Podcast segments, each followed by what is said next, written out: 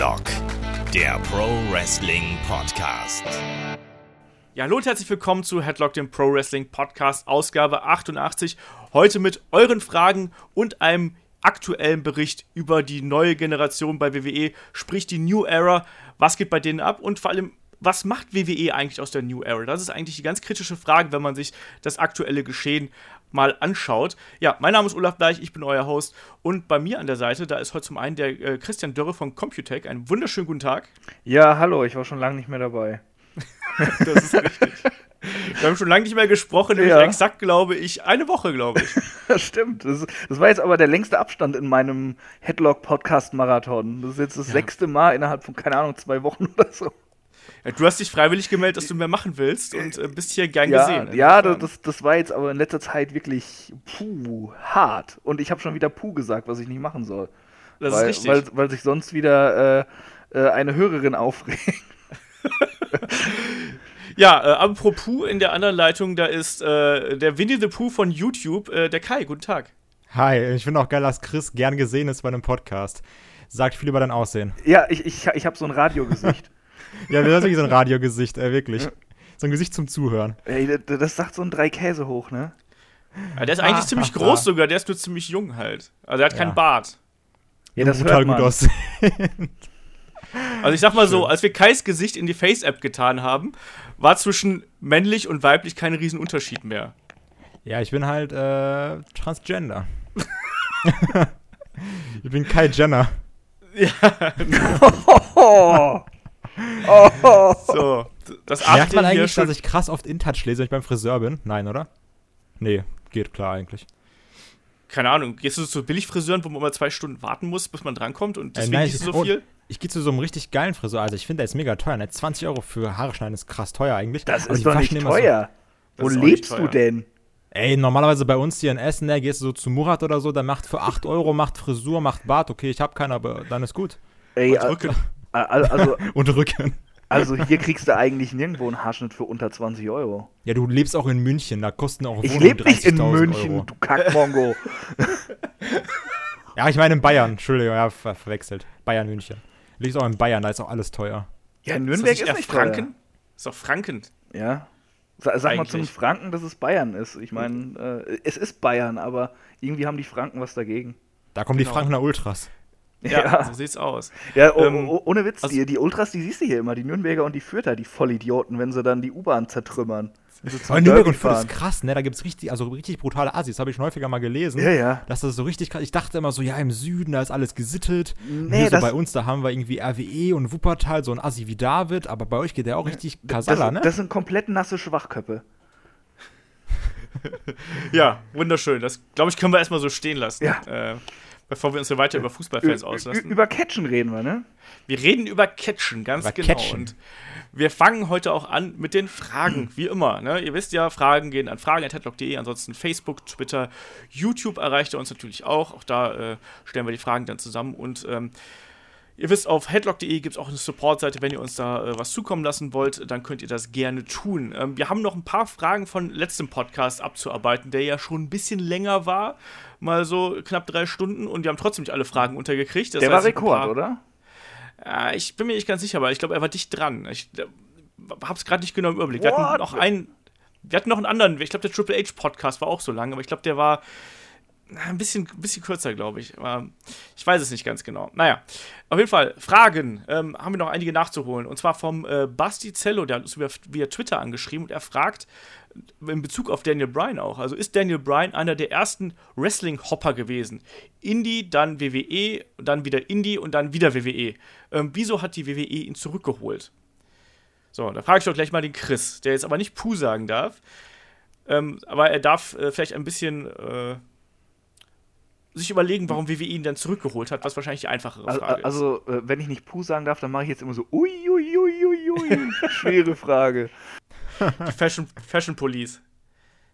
Ist geil. Schwer, ob, er, ob er jetzt der erste Wrestling-Hopper ist. Ich finde, das ist ein furchtbares Wort irgendwie. ja, ähm, vielleicht, weiß ich nicht, aber dass sie ihn zurückgeholt haben, dass es so schnell ging, hat mich damals auch gewundert. Aber ich glaube, das war halt einfach so ein Ding. Sie, sie wussten, einfach, wie gut er ist und dass sie ihn haben wollen.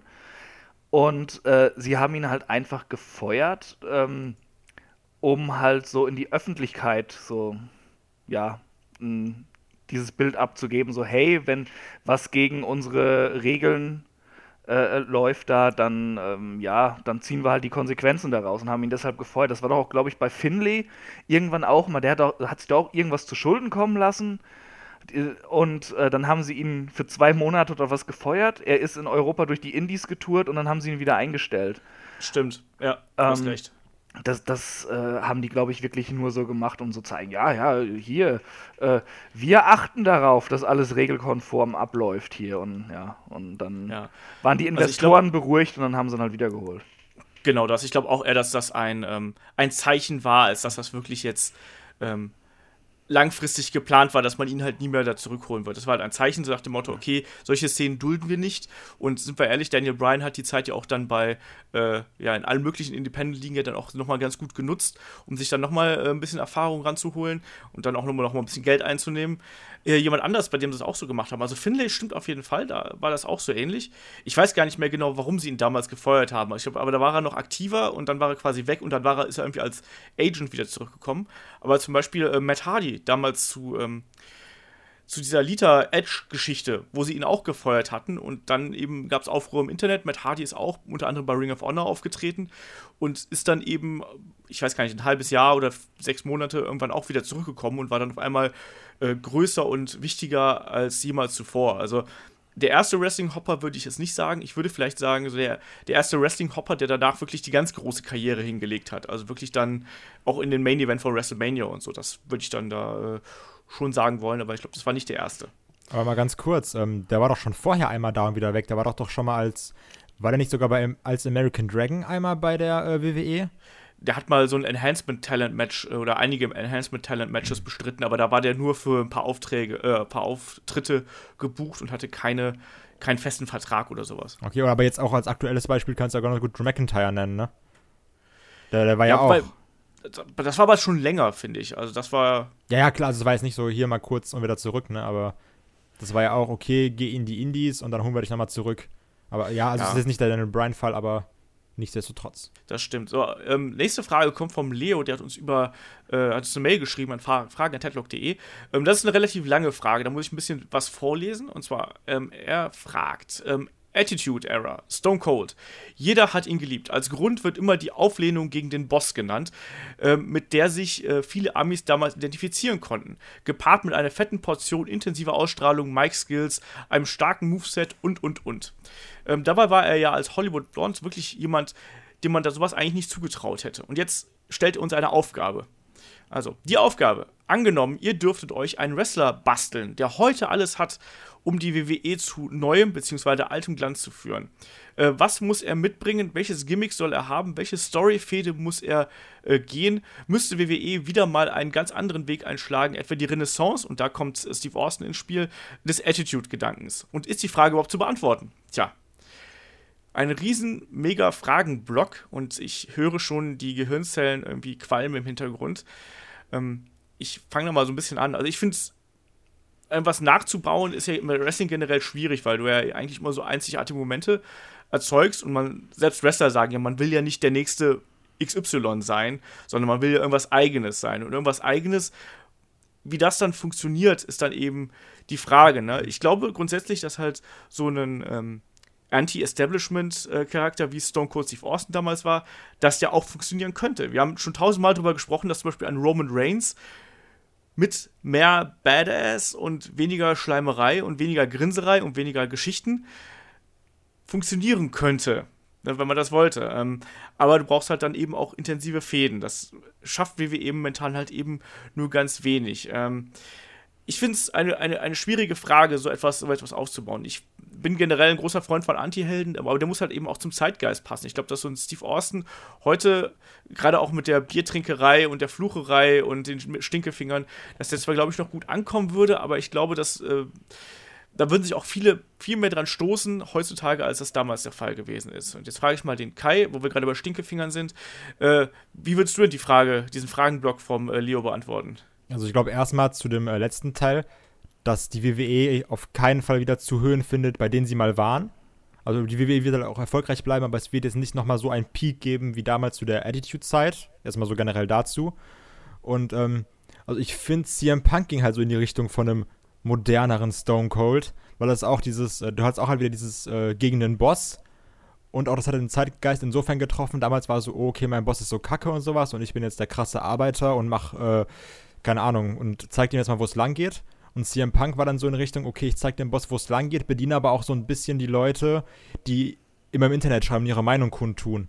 Und greife auch das so ein mhm. bisschen auf. Und sagst so, ja, hier Grüße an Colt Cabana und sowas. Oder äh, ich gehe zu New Japan, sozusagen so, ah, guck mal, das kenne ich ja. Und der redet darüber, dass sie dann auch ein bisschen so die Sachen aufgegriffen haben, also dass er die Sachen aufgegriffen hat. Und auch in so Richtung, man sagt was, was eigentlich nicht gesagt werden darf.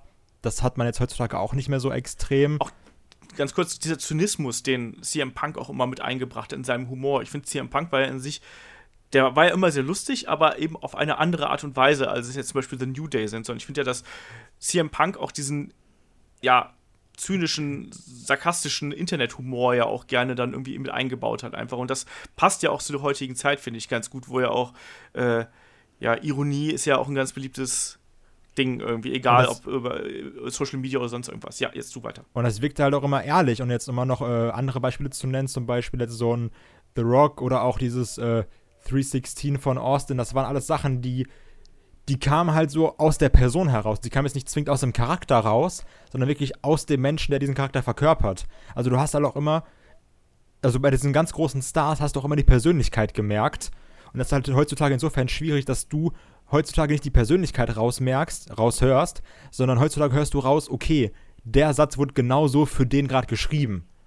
Das ist halt mhm. halt auch schwierig, dass du, heute hast du nicht mehr diese, dass du dich irgendwie in Wrestler verliebst, weil er, weil er so, ein, so ein geiler Typ ist, weil er irgendwie Freiheiten hat, weil du weißt, okay, ich mag jetzt, wie zum Beispiel bei mir ist CM Punk, weil da spricht jetzt auch die Person CM Punk und nicht der Charakter. Und das hast du heutzutage irgendwie nicht mehr so krass, deswegen, also es, ähm, und wie du gesagt hast, bei Daniel Bryan, diese Charaktere, das sind ja auch eigentlich Sachen, die wurden nicht so gemacht von der WWE, die wurden in die Richtung gelenkt, aber das waren dann so krasse Selbstläufer, jetzt ex extrem bei äh, Daniel Bryan zum Beispiel, ja. die dann irgendwie immer entstanden sind, wo die WWE so ein bisschen Glück hatte, dass sie dann noch auf der Welle mitgeschwommen sind. Mal mehr, Bei mal New Day war es ja so ähnlich. Also genau, New Day ist jetzt vielleicht das ganz aktuelle Beispiel, Stimmt. wo die Wrestler mehr Freiheiten haben. Aber die Frage ist ja hier, wir sollen ja jemanden bauen. Ähm, ja, aber das, also das meine ich halt. Du, also deswegen finde ich es halt schwierig, jemanden zu bauen, weil diese ganzen großen Stars oder Sachen, die so, sich so krass entwickelt haben, die wurden von der WWE irgendwie angestoßen, da wurde gesagt, okay, da ist jetzt vielleicht der und der. Und dann ist das äh, selber ins, ins Rollen gekommen und daraus wurden dann diese Megastars. Deswegen finde ich es eigentlich ziemlich schwer zu sagen, okay, du baust jetzt den nächsten Superstar. Ja. Chris, wie siehst du das? Ich sehe das sehr ähnlich. Also bevor ähm, Kai schon angefangen hat mit diesen modernen Bezügen, mit dem modernen Humor auch von CM Punk und du dann sagtest, dass es halt so ein bisschen ähm, diese, diese Meme-Generation war, die, die Punk dann bedient hat mit seinem Internethumor, ähm, hätte ich nämlich gesagt, auch, dass äh, die Charaktere einfach ein bisschen zugespitzter und freier sein müssten. Äh, ich habe immer so den Eindruck, ähm, die Charaktere bei der WWE haben nur eine grobe Prämisse, was sie darstellen sollen, und dann ist das sehr, sehr weichgespült alles. Und äh, sind sehr schnell festgefahren, weil sie nur diesen einen geraden Weg vor sich haben, den sie immer und immer weiter spielen. Und wenig Entwicklung einfach da ist, weil äh, auch wenig Improvisation und Zuspitzung eben gewünscht ist. Ähm, mein Beispiel hier wäre jetzt tatsächlich ein Kevin Owens gewesen, äh, der äh, ja eigentlich so ein bisschen dieses äh, bullyhafte Gimmick aus den Indies mitnehmen sollte, was bei NXT besser funktioniert hat, weil er da auch noch böser sein durfte. Und jetzt, äh, ja, so, äh, ist er halt immer der, der Prize-Fighter und so ein Mist, aber ähm, das kommt einfach nicht so richtig rüber, weil äh, es äh, ist mehr Geschwätz, als dass da dann Taten folgen. Wenn ich so einen Champion habe, wie jetzt als bei seinem Universal Title Run, ja, da muss ich ihn halt auch mal so irgendwie agieren lassen und nicht dann äh, wie den wie den 0815 äh, äh, Chicken Shit Heel. Da muss ich, ihm, muss ich ihn halt auch mal ein bisschen gewähren lassen. Und ähm, da, da finde ich es halt ein bisschen seltsam, dass WWE das nicht macht, denn äh, das gerade bei Owens mit der, mit dem Charakter, den er bei Ring of Honor hinterher verkörpert hat, in seinen sehr erfolgreichen Jahren nach seiner Rückkehr, wo dann die Fehde mit Jim Cornette kam und so, ähm, da war Kevin Owens halt der perfekte Troll. Und äh, das ist er halt immer noch, wenn man so seinen Twitter-Account verfolgt. Äh, der Typ ist darin großartig. Lasst den das doch mal ein bisschen ausspielen. Also äh, ich erinnere mich zum Beispiel noch dran, ähm, wirklich diese, diese Privatfehde, äh, die ja auch äh, in der Realität eben stattgefunden hat, mit, mit Jim Cornette, wie er äh, mit seinem Anzug-T-Shirt rauskam und dann auch so, so einen beschissenen Tennisschläger in der Hand hatte. Ähm, um Jim Cornette zu reizen und hat er nicht sogar in der Fehde mit, äh, mit äh, Davy Richards dann auch immer dieses Wolfsheulen vor seinem Theme laufen lassen und sowas? Das kann sein. Man, ja. man, Kevin mich, Steen hatte, man möge mich da bitte verbessern, fa- falls ich da falsch liege. Aber der Typ ist halt ein unfassbar Troll. Der Typ, der typ ist halt ein unfassbar unterhaltsamer Troll. Und ich glaube, das würde äh, in der heutigen Zeit dann halt auch eben gut ankommen. Ob nun als Ziel oder ob er sich damit viel- nicht vielleicht sogar in Richtung äh, Face entwickelt, wie es ein Austin ja in dem Sinne gemacht hat, der auch als Heel angelegt war. Ähm, und das kann man, glaube ich, bei einigen anderen Charakteren noch äh, sogar weiter ausführen. Das verstehe ich einfach nicht. Es ist alles sehr, sehr eindimensional. Mhm, das stimmt. Äh, Kai, du wolltest noch was ja genau, sagen? kurz zu dieser Jim Cornette-Sache, da war doch auch, dass äh, Kevin Steen, aka Kevin Owens, hatte doch dann auch irgendwie in seinem äh, Theme-Song ganz am Anfang irgendwie, ruf mal jemand Jim Cornette an oder so, der hat doch, der hat ein Problem mit mir, irgendwie so ein Kram. Mhm. Ähm, und halt, wie gesagt, also diese Troll-Sache finde ich halt auch, z- also das trifft irgendwie den, den Zahn der Zeit perfekt, weil, sind wir mal ehrlich, heutzutage ist jetzt viel, also ist bei Olaf vielleicht nicht, weil der ist ein bisschen älter, der kennt das nicht, aber heutzutage ist halt auch viel, Humor geht so in Richtung so, äh, oh, Burn. Also so, du sagst halt irgendwas und hast du halt jemanden irgendwie mit, mit einem Satz so auseinandergenommen. Und ich finde, das merkst du ziemlich krass so bei Kevin Owens, der so, der muss irgendwie nur drei Worte sagen und hat deine Promo, die für 10 Minuten ging, auseinandergenommen. Wo dann so die Fans immer so nach dem Motto so, oh scheiße, hat der gerade nicht gesagt. Und äh, so jemand, also da, du musst dafür auch spontan sein, finde ich. Das hast du teilweise schön gemerkt, als es mal äh, dieses legendäre, für mich legendäre Segment zu Money in the Bank gab, war das, glaube ich. Da saßen dann irgendwie Jericho, Kevin Owens, Dean Ambrose, Del Rio und so alle auf so Leitern im Ring. Und da, hat- da hat das ja gerade so angefangen, wie geil spontan Kevin Owens einfach sein konnte. Also da, das geht für mich so ein bisschen in Richtung CM Punk. Diese, wenn man da mehr Freiheit geben könnte, wäre das so krass, was da raushauen könnte. Ja, und, und genau in diesen Momenten, wo er dann funktionieren darf oder es einfach tut, weiß man ja nicht, äh, das sind halt auch immer diese Szenen gewesen, wo das Publikum unfassbar stark darauf reagiert hat. Ja, Ja. in diesem Oh hat er nicht gesagt. Ja, ganz genau das, ja. Also, wir fassen mal ganz kurz zusammen. Also, wir sehen allesamt irgendwie jemanden wie Kevin Owens, rein vom Charakter her, als jemanden, den man neu ausrichten könnte, aber dann unter der Voraussetzung mit ähm, mehr Spontanität und mehr Freiheiten und mehr Ecken und Kanten, als er es jetzt macht. Richtig? Ja, definitiv. Ja. Also für mich das, das, das, war ja die Aufgabe vom Leo, deswegen, äh, von, dass, dass wir irgendwie sowas bauen. Und äh, wir bauen uns jetzt einfach mal den, äh, den idealen Kevin Owens zusammen. Und ich glaube, so wird er halt aussehen. Äh, ja, Kai, du wolltest noch was sagen. die andere Person, bei der es eigentlich auch ganz einfach gehen würde, ist für mich da immer noch Sami Zayn. Dass du da relativ einfach den perfekten Underdog bauen könntest. Also das Da kommt gleich noch eine andere Frage zu. Aber Vielleicht streuen wir die auch gleich hier ein, was sie Ja, nämlich gut. gerade mit Sami Zayn machen. Ähm, da hat uns der Tobias nämlich heute angeschrieben, wie ja aktuell Sami Zayn in den Sendungen präsentiert wird. Bei der letzten Smackdown-Sendung wirkte er ja komplett fehl am Platz, also jetzt im aktuellen Tag-Team-Match, wo er eigentlich so wie der Trottel zwischen Randy Orton und AJ Styles da stand.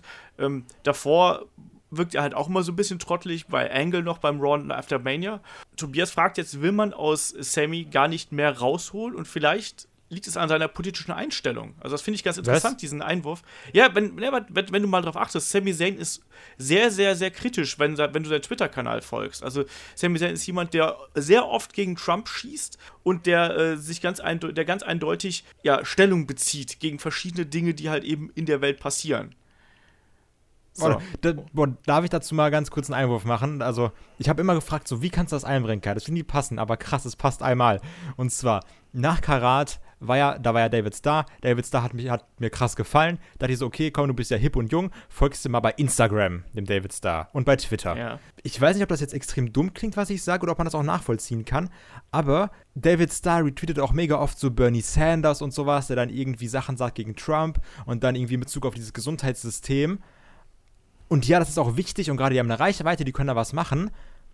Aber wenn ich einem Wrestler folge, will ich das eigentlich nicht haben. Das klingt jetzt komplett dumm, aber es juckt mich dann in dem Moment einfach nicht. Ich will dann wirklich eigentlich nur diesen, ich will dem Charakter folgen und nicht der Privatperson. Also willst K-Fape zurückhaben. Ja, also das ist so meine Sache. Ich, ich brauche da nicht. Braun Strowman schreibt nur Uah, die ganze Zeit auf ja, das ist ein geiler Typ. Nein, aber also ich brauche da nicht irgendwie. Ich finde das auch wichtig, dass die da irgendwie Stellung beziehen. Aber eigentlich brauche ich jetzt nicht, dass der. Für mich sind das trotzdem immer noch so ein bisschen K-Fab-Accounts auf Twitter.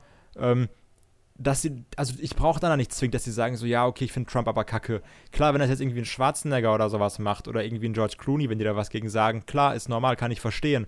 Aber, also ich finde das auch immer bei diesen Accounts von Wrestlern so ein bisschen fehl am Platze. Ich finde es okay, weil es eben, ja, es geht halt darum, heutzutage ja eher darum, dass man die Personen irgendwie darstellt und nicht unbedingt nur die Charaktere. Und äh, ich finde es immer wieder interessant, auch was sich was sich Sami Zayn da rausnimmt. Ich habe jetzt gerade kein aktuelles Beispiel irgendwie an der Hand. Aber ich weiß, was du meinst, ich habe das auch schon mal gelesen. Also ich, hab, ich, ich weiß auf jeden Fall, was du meinst.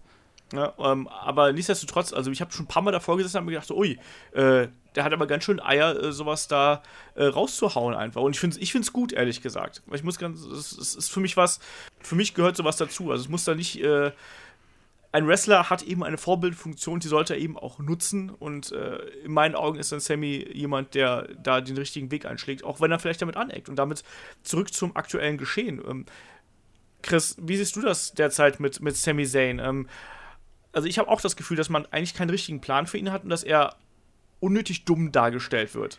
Ich weiß nicht, ob er unnötig dumm dargestellt wird. Ist, äh, ähm, erstmal zu, zu diesem politischen Gedöns. Ich habe schon sehr, sehr oft gehört, dass es eigentlich vollkommen egal ist, welche politischen Ansichten du hast in der WWE. Das spielt bei denen überhaupt keine Rolle.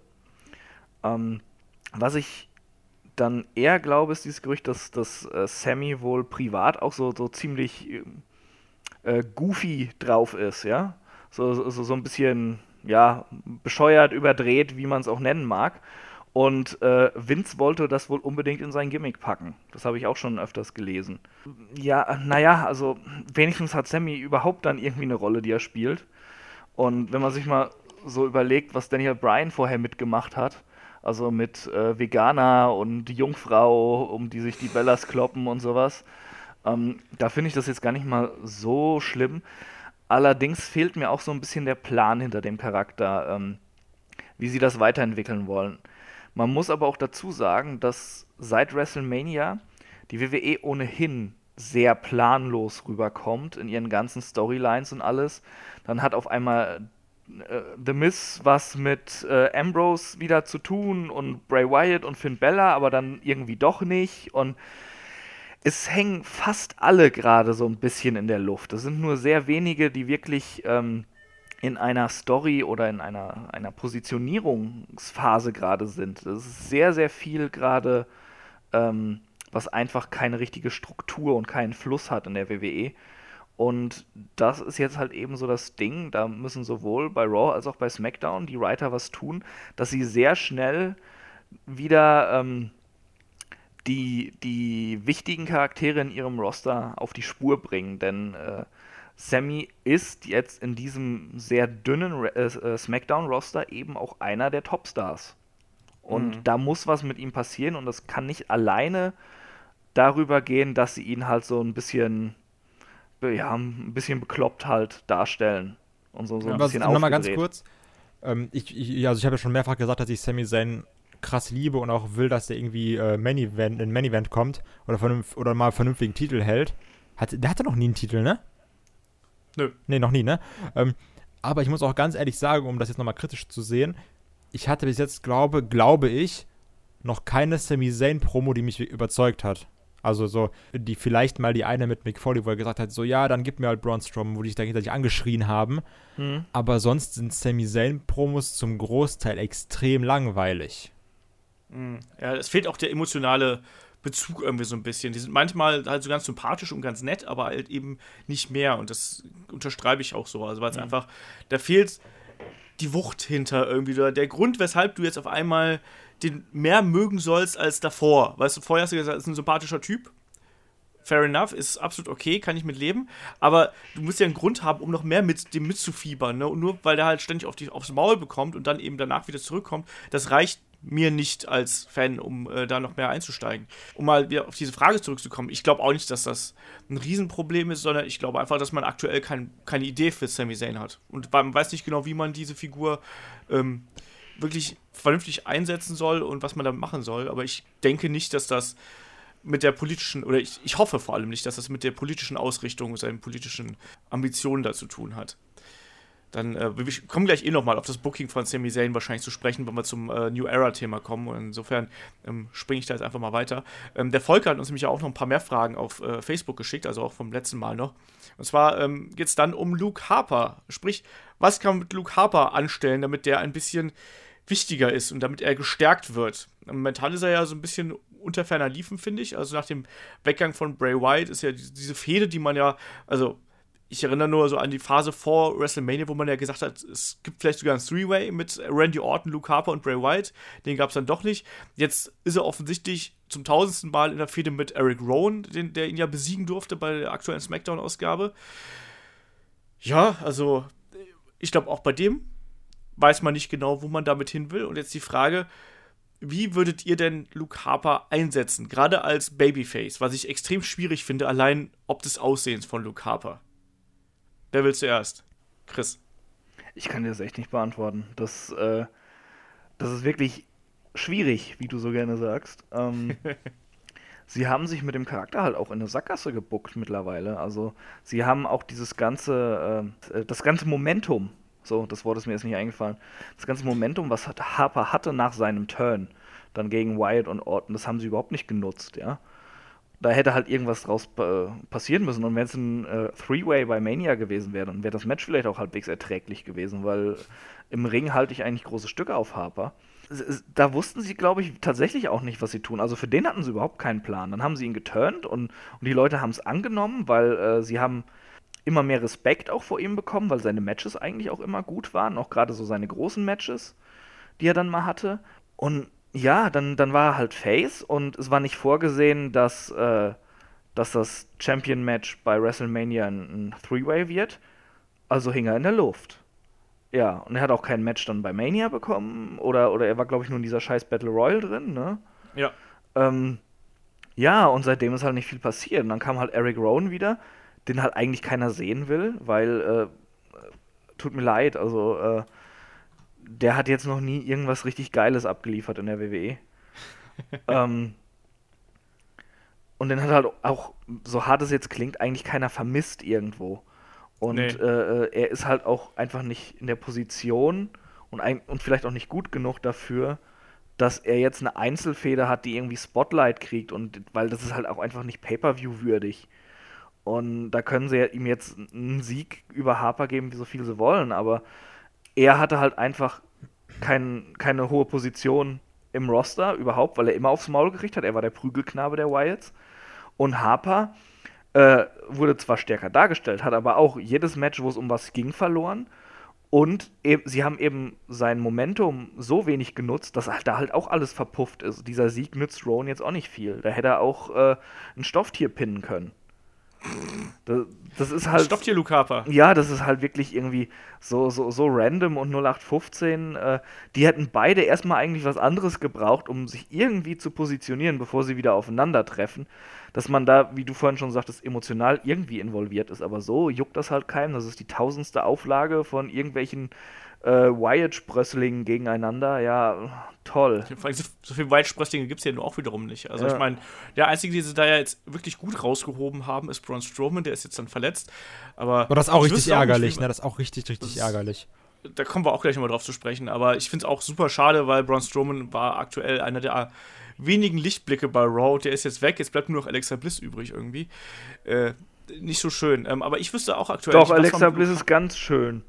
Ja, aber es reicht nicht, um drei Stunden zu füllen. Also, ich meine, du kannst dir drei Stunden vor die Kamera stellen und äh, kannst dir anstarren oder so, aber es wäre auch ein bisschen schwierig. Und ein bisschen awkward wäre es auch. Ja, das stimmt wohl. Also mal, ja, einmal ganz kurz, ich finde, man vergisst auch, also was ich immer scheiße fand, ist, bei den Wyatts und jetzt bei Luke Harper hat mich am meisten genervt, das war immer dieses, okay, Luke Harper, ich fand, ich glaube, das war 2014, das war eines der geilsten Leather-Matches mit Dolph Ziggler, meiner Meinung nach. Ich fand das richtig, richtig gut, ne? Das war doch ja. bei Survivor. Nein, das war nicht Survivor Series, aber ihr wisst, was ich meine, glaube ich, ne?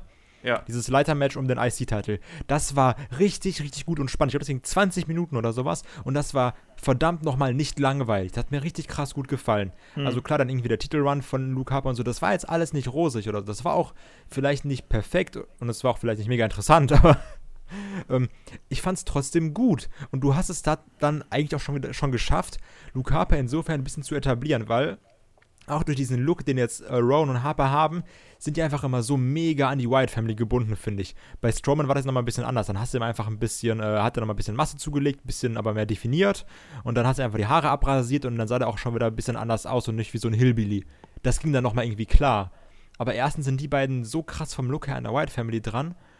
Und außerdem ist immer, wenn du halt gerade nicht weißt, was du mit den beiden machen sollst, das haben die jetzt bei Luke Harper schon zwei, drei Mal gemacht, okay, dann geht's halt wieder zurück zur Wyatt Family. Und ist dann auch so, ja, mhm. hm, ist sehr unkonsequent. Dann etablieren doch wirklich vernünftig oder versuch's irgendwie auch ihn als gammeligen Mitkader zu etablieren und mach nicht immer, wenn du sagst, ah, scheiße, wir haben keine Verwendung für ihn, okay, zurück zur Wyatt Family. Das war auch immer extrem nervig. Ja, das äh, kann ich nachvollziehen. Also, neuer Look würde Luke Harper, also ich weiß nicht genau, was für ein Look. Das auf jeden Fall halt, was du gerade gesagt hast, Kai, das macht eigentlich absolut Sinn. Ähm, ich bin ja auch ein großer Freund davon, wenn es einen Gesinnungswandel gibt, dass das dann auch einhergeht mit einem Aussehenswandel und äh, auch einem, einem, einer Veränderung der Entrance-Musik und des äh, Titantron-Videos und wie es eigentlich alles heißt. Ähm, das sollte man vielleicht bei Luke Harper auch mal konsequent durchziehen. Ihn doch vielleicht nochmal aus diesen Show Shows rausnehmen oder halt eben durch Promos versuchen, ihn in eine andere Richtung zu drücken. Ich fand zum Beispiel diese Sache mit den wo er da in diesem dunklen Raum mit den Glühbirnen stand und gesagt hat, hier, ich habe das Licht gesehen, ich habe erkannt, dass das vorher alles falsch ist. Das fand ich eigentlich einen interessanten Ansatz, aber man hat daraus keine Konsequenz gezogen. Ja, also man hätte daraus, eigentlich hätte man ihn jetzt als Nachfolger von Wyatt irgendwie aufbauen können, so als ich habe den äh, als, als, als Priester oder sonst irgendwas, aber auf jeden Fall jemand, der versucht hat, die anderen Leute noch zu bekehren, auf seine Seite zu kommen, auf die helle Seite, weil er das Licht gesehen hat. Und dann eben in Kombination mit dieser Hillbilly-Geschichte natürlich auch im Hintergrund und auf der anderen Seite aber auch dann eben mit äh, einer neuen Präsentation, neuen Art, wie du den Charakter präsentierst. Ich glaube, das hätte funktionieren können und aktuell ist es halt eben nicht zu sehen. Und das ist äh, extrem bitter, weil ich auch Luke Harper sehr, sehr als ähm, Wrestler schätze. Also ich finde, das ist ein absolut herausragender Mann im Ring und dass er jetzt schon wieder gegen Eric Rowan fäden darf, muss, wie auch immer, ist echt ein bisschen traurig. Und da kommen wir dann auch schon zur nächsten Frage von Volker. Ähm, nämlich, ähm, da geht es darum, welches Opfer des aktuellen WWE-Bookings würdet ihr als großen Draw in den Indies sehen und für welche Promotion? Also sprich, wenn wir jemanden bei WWE rausschmeißen würden, wo würde der landen? Ein kurzer Moment der Stille. Ich habe mir darüber auch noch gar keine Gedanken gemacht. Ich also so, ich, ich springe einfach mal rein ganz kurz. Ja, dann hau rein. Weil also wir haben gerade darüber geredet und ähm, ich finde, das ist im, also im Moment so ein bisschen in Richtung Verschwendung.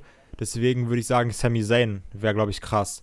Ähm, jetzt gerade klar, so El Generico und sowas, bla bla, ne? Der war halt schon beliebt damals. Aber ich glaube, würde jetzt halt nochmal als Sami Zayn wieder da kommen, mit dem Ruf, den jetzt sich auch bei WWE erarbeitet hat, weil du weißt halt, okay, der ist, das ist ein krasser Typ, ähm, dann wird er, glaube ich, auch nochmal ein bisschen mehr ziehen. Und also, wenn wir jetzt wirklich davon ausgehen, von Opfern des Bookings, äh, würde ich da ganz klar Sami Zayn nennen. Chris, hast du noch jemanden als Kandidaten? Ja, Sami Zayn hätte ich jetzt wahrscheinlich auch genannt. ähm, wen haben wir noch gerade, der, der schön verbuckt wird? Also ich, ich glaube, ähm, auch wenn er jetzt nicht so verbuckt wird, er ist halt immerhin Number One Contender auf die Tag Team Titel. Ich glaube, wenn ein Cesaro gefeuert werden sollte, der wird auch in den Indies Oh, stimmt. Gehen. Stimmt. Mhm. Ach ja, genau. Wo, wo, würdest du denn den Herrn äh, Sami Zayn hinschicken? In welche Promotion? Würdest du ihn zurück zu Ring of Honor schicken? Ja, definitiv. Also, ja. also die, es ist ja auch immer eine Sache mit diesen, die, mit diesen Deals, die die da haben. Die haben ja auch dann teilweise so Ring of Honor-Verträge, wo die sagen, wir treten so und so oft auf und dann treten wir aber noch da auf und hier und da und hier und dann nochmal bei der WXW und dann da nochmal irgendwo in der Schweiz und dann gucken wir da nochmal vielleicht nochmal kurz in Japan vorbei. Ähm, ja, aber so aber hauptsächlich. Schon, aber schon so mit ähm, Hauptaugenmerk auf Ring of Honor. Und also es wäre auch absolut kein Problem, den da als Top-Guy wieder zu etablieren, würde ich sagen. Ring of Weil, Honor, New Japan-Deal ja. für Sami Zayn wäre geil. Okay. Äh, und Cesaro zurück zur WXW? Chris? Unter anderem ja, ja, gerne. Dann, dann würde ich auch auf jeden Fall die langen Fahrten mal auf mich nehmen. dann würdest du auch die 180 Euro für die Bahnfahrt Boah, zahlen. Ey, diese Scheißbahn. ähm, ich würde da mal jemand anders nehmen, nämlich äh, Dolph Ziggler. Ich finde, dass Dolph Ziggler oh aktuell. Nein, aber ich glaube, wenn du den mal wieder freie Hand lässt in Indies und wenn der mal äh, da das sein kann, was er vielleicht gerne wäre.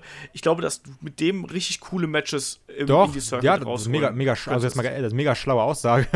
Respekt, Olaf, kennt man von dir gar nicht. Nein, äh, also das, das ist, doch, ich, ich würde das wirklich so in Richtung äh, Cody Rhodes auch zählen, so als potenzieller Topstar, äh, der doch immer irgendwie krass zurückgehalten wurde, sei es jetzt vielleicht durchs Management oder auch wirklich durch extremes Verletzungs-Concussion-Pech. Aber ja, auf jeden Fall Dolph Ziggler. Also, also ja. ich, ich, ich verstehe, was ihr da an Dolph Ziggler seht. Allerdings äh, wollte ich Sigler auch nicht in den Indies sehen. Ich habe mich so satt gesehen an dem. Ich habe das Gefühl, ich habe von dem alles gesehen und das schon tausendmal. Bei Cody Rhodes war das für mich eine andere Sache. Da war es eher so, ich hatte das Gefühl, als er aus der WWE gegangen ist, von dem habe ich noch lange nicht alles gesehen, was, der, was er kann. Mit dem hätte man so viel mehr machen können. Der ist zu so viel mehr einfach fähig.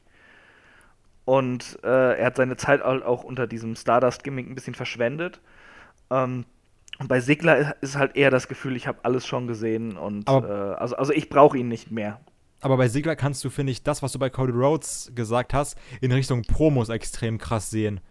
Dass da noch viel, viel mehr gesagt und getan werden kann, was einfach in der WWE nicht genutzt wird.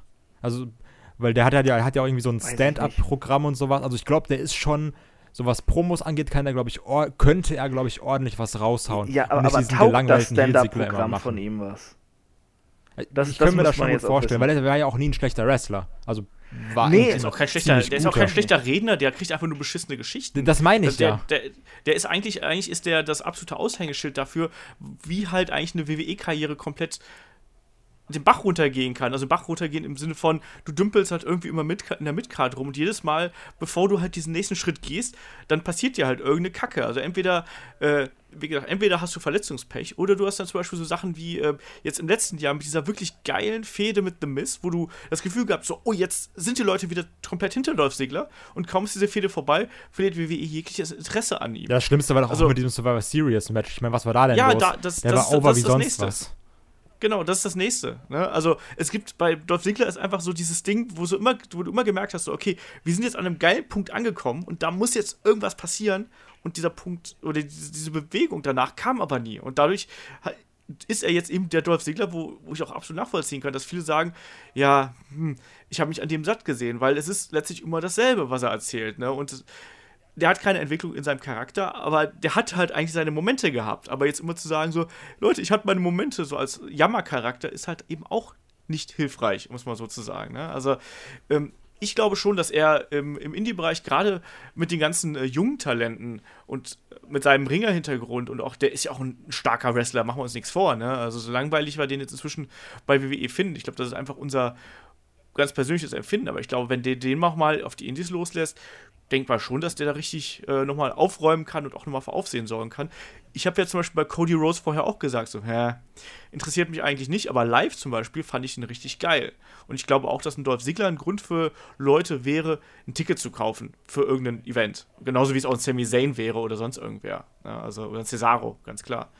Ja, aber äh, generell glaube ich, dass der dann nochmal Feuer fangen könnte, um es mal so auszudrücken.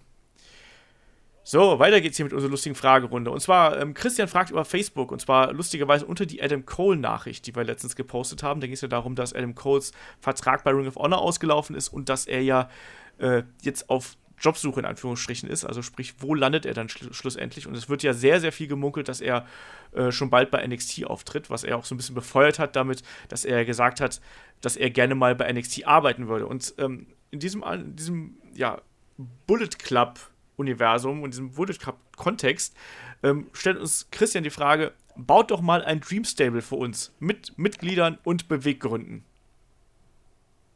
So. NXT jetzt oder jetzt hier, generell übergreifend? Du kannst hier raushauen, was du ja. möchtest. Du darfst auch, also WWE würde ich mal sagen, und du darfst aber auch NXT-Wrestler hochholen. Okay, also weil äh, ganz klar, Adam Cole gehört nicht dazu. ich, ich fand das auch komisch, dass der Bullet Club kam. Und ähm, also auf jeden Fall Finn, Finn Baylor hätte ich gerne. Weil ich hätte gerne Finn Baylor mit äh, Luke Gallows und Anderson zusammen, definitiv. Nicht, also du, ich finde, man sollte in der WWE nicht AJ Styles und Finn Baylor zusammennehmen, weil dann geht einer von beiden unter. Meiner Meinung nach. Ähm, und dann brauchst du noch so einen vierten, aber da, da bin ich gerade so für den Moment kann, also jetzt so auf die Schnelle kann ich dir keine vierten nennen, aber da fehlt auf jeden Fall noch ein vierter. Weil du hast Finn Bella so als Anführer, dann äh, Luke Gallows nenne ich so als Powerhouse, Carl Anderson so als bisschen, äh, er ist so, so, so, so, ein, so ein stiffer Typ, aber auch irgendwie beweglich. Und dann vielleicht nochmal so ein bisschen, also ein, so einen charismatischen, der aber auch so, so aber auch ein, eher so einen, so einen beweglicheren, weißt du? Also jetzt nicht okay. so ein Riesen, sondern eher so einen kleineren Anführungsstrichen. So, ja. aber jetzt auf die Schnelle habe ich jetzt gerade zumindest, zumindest keinen Charakter, wo ich sagen würde, yo, der passt perfekt da rein.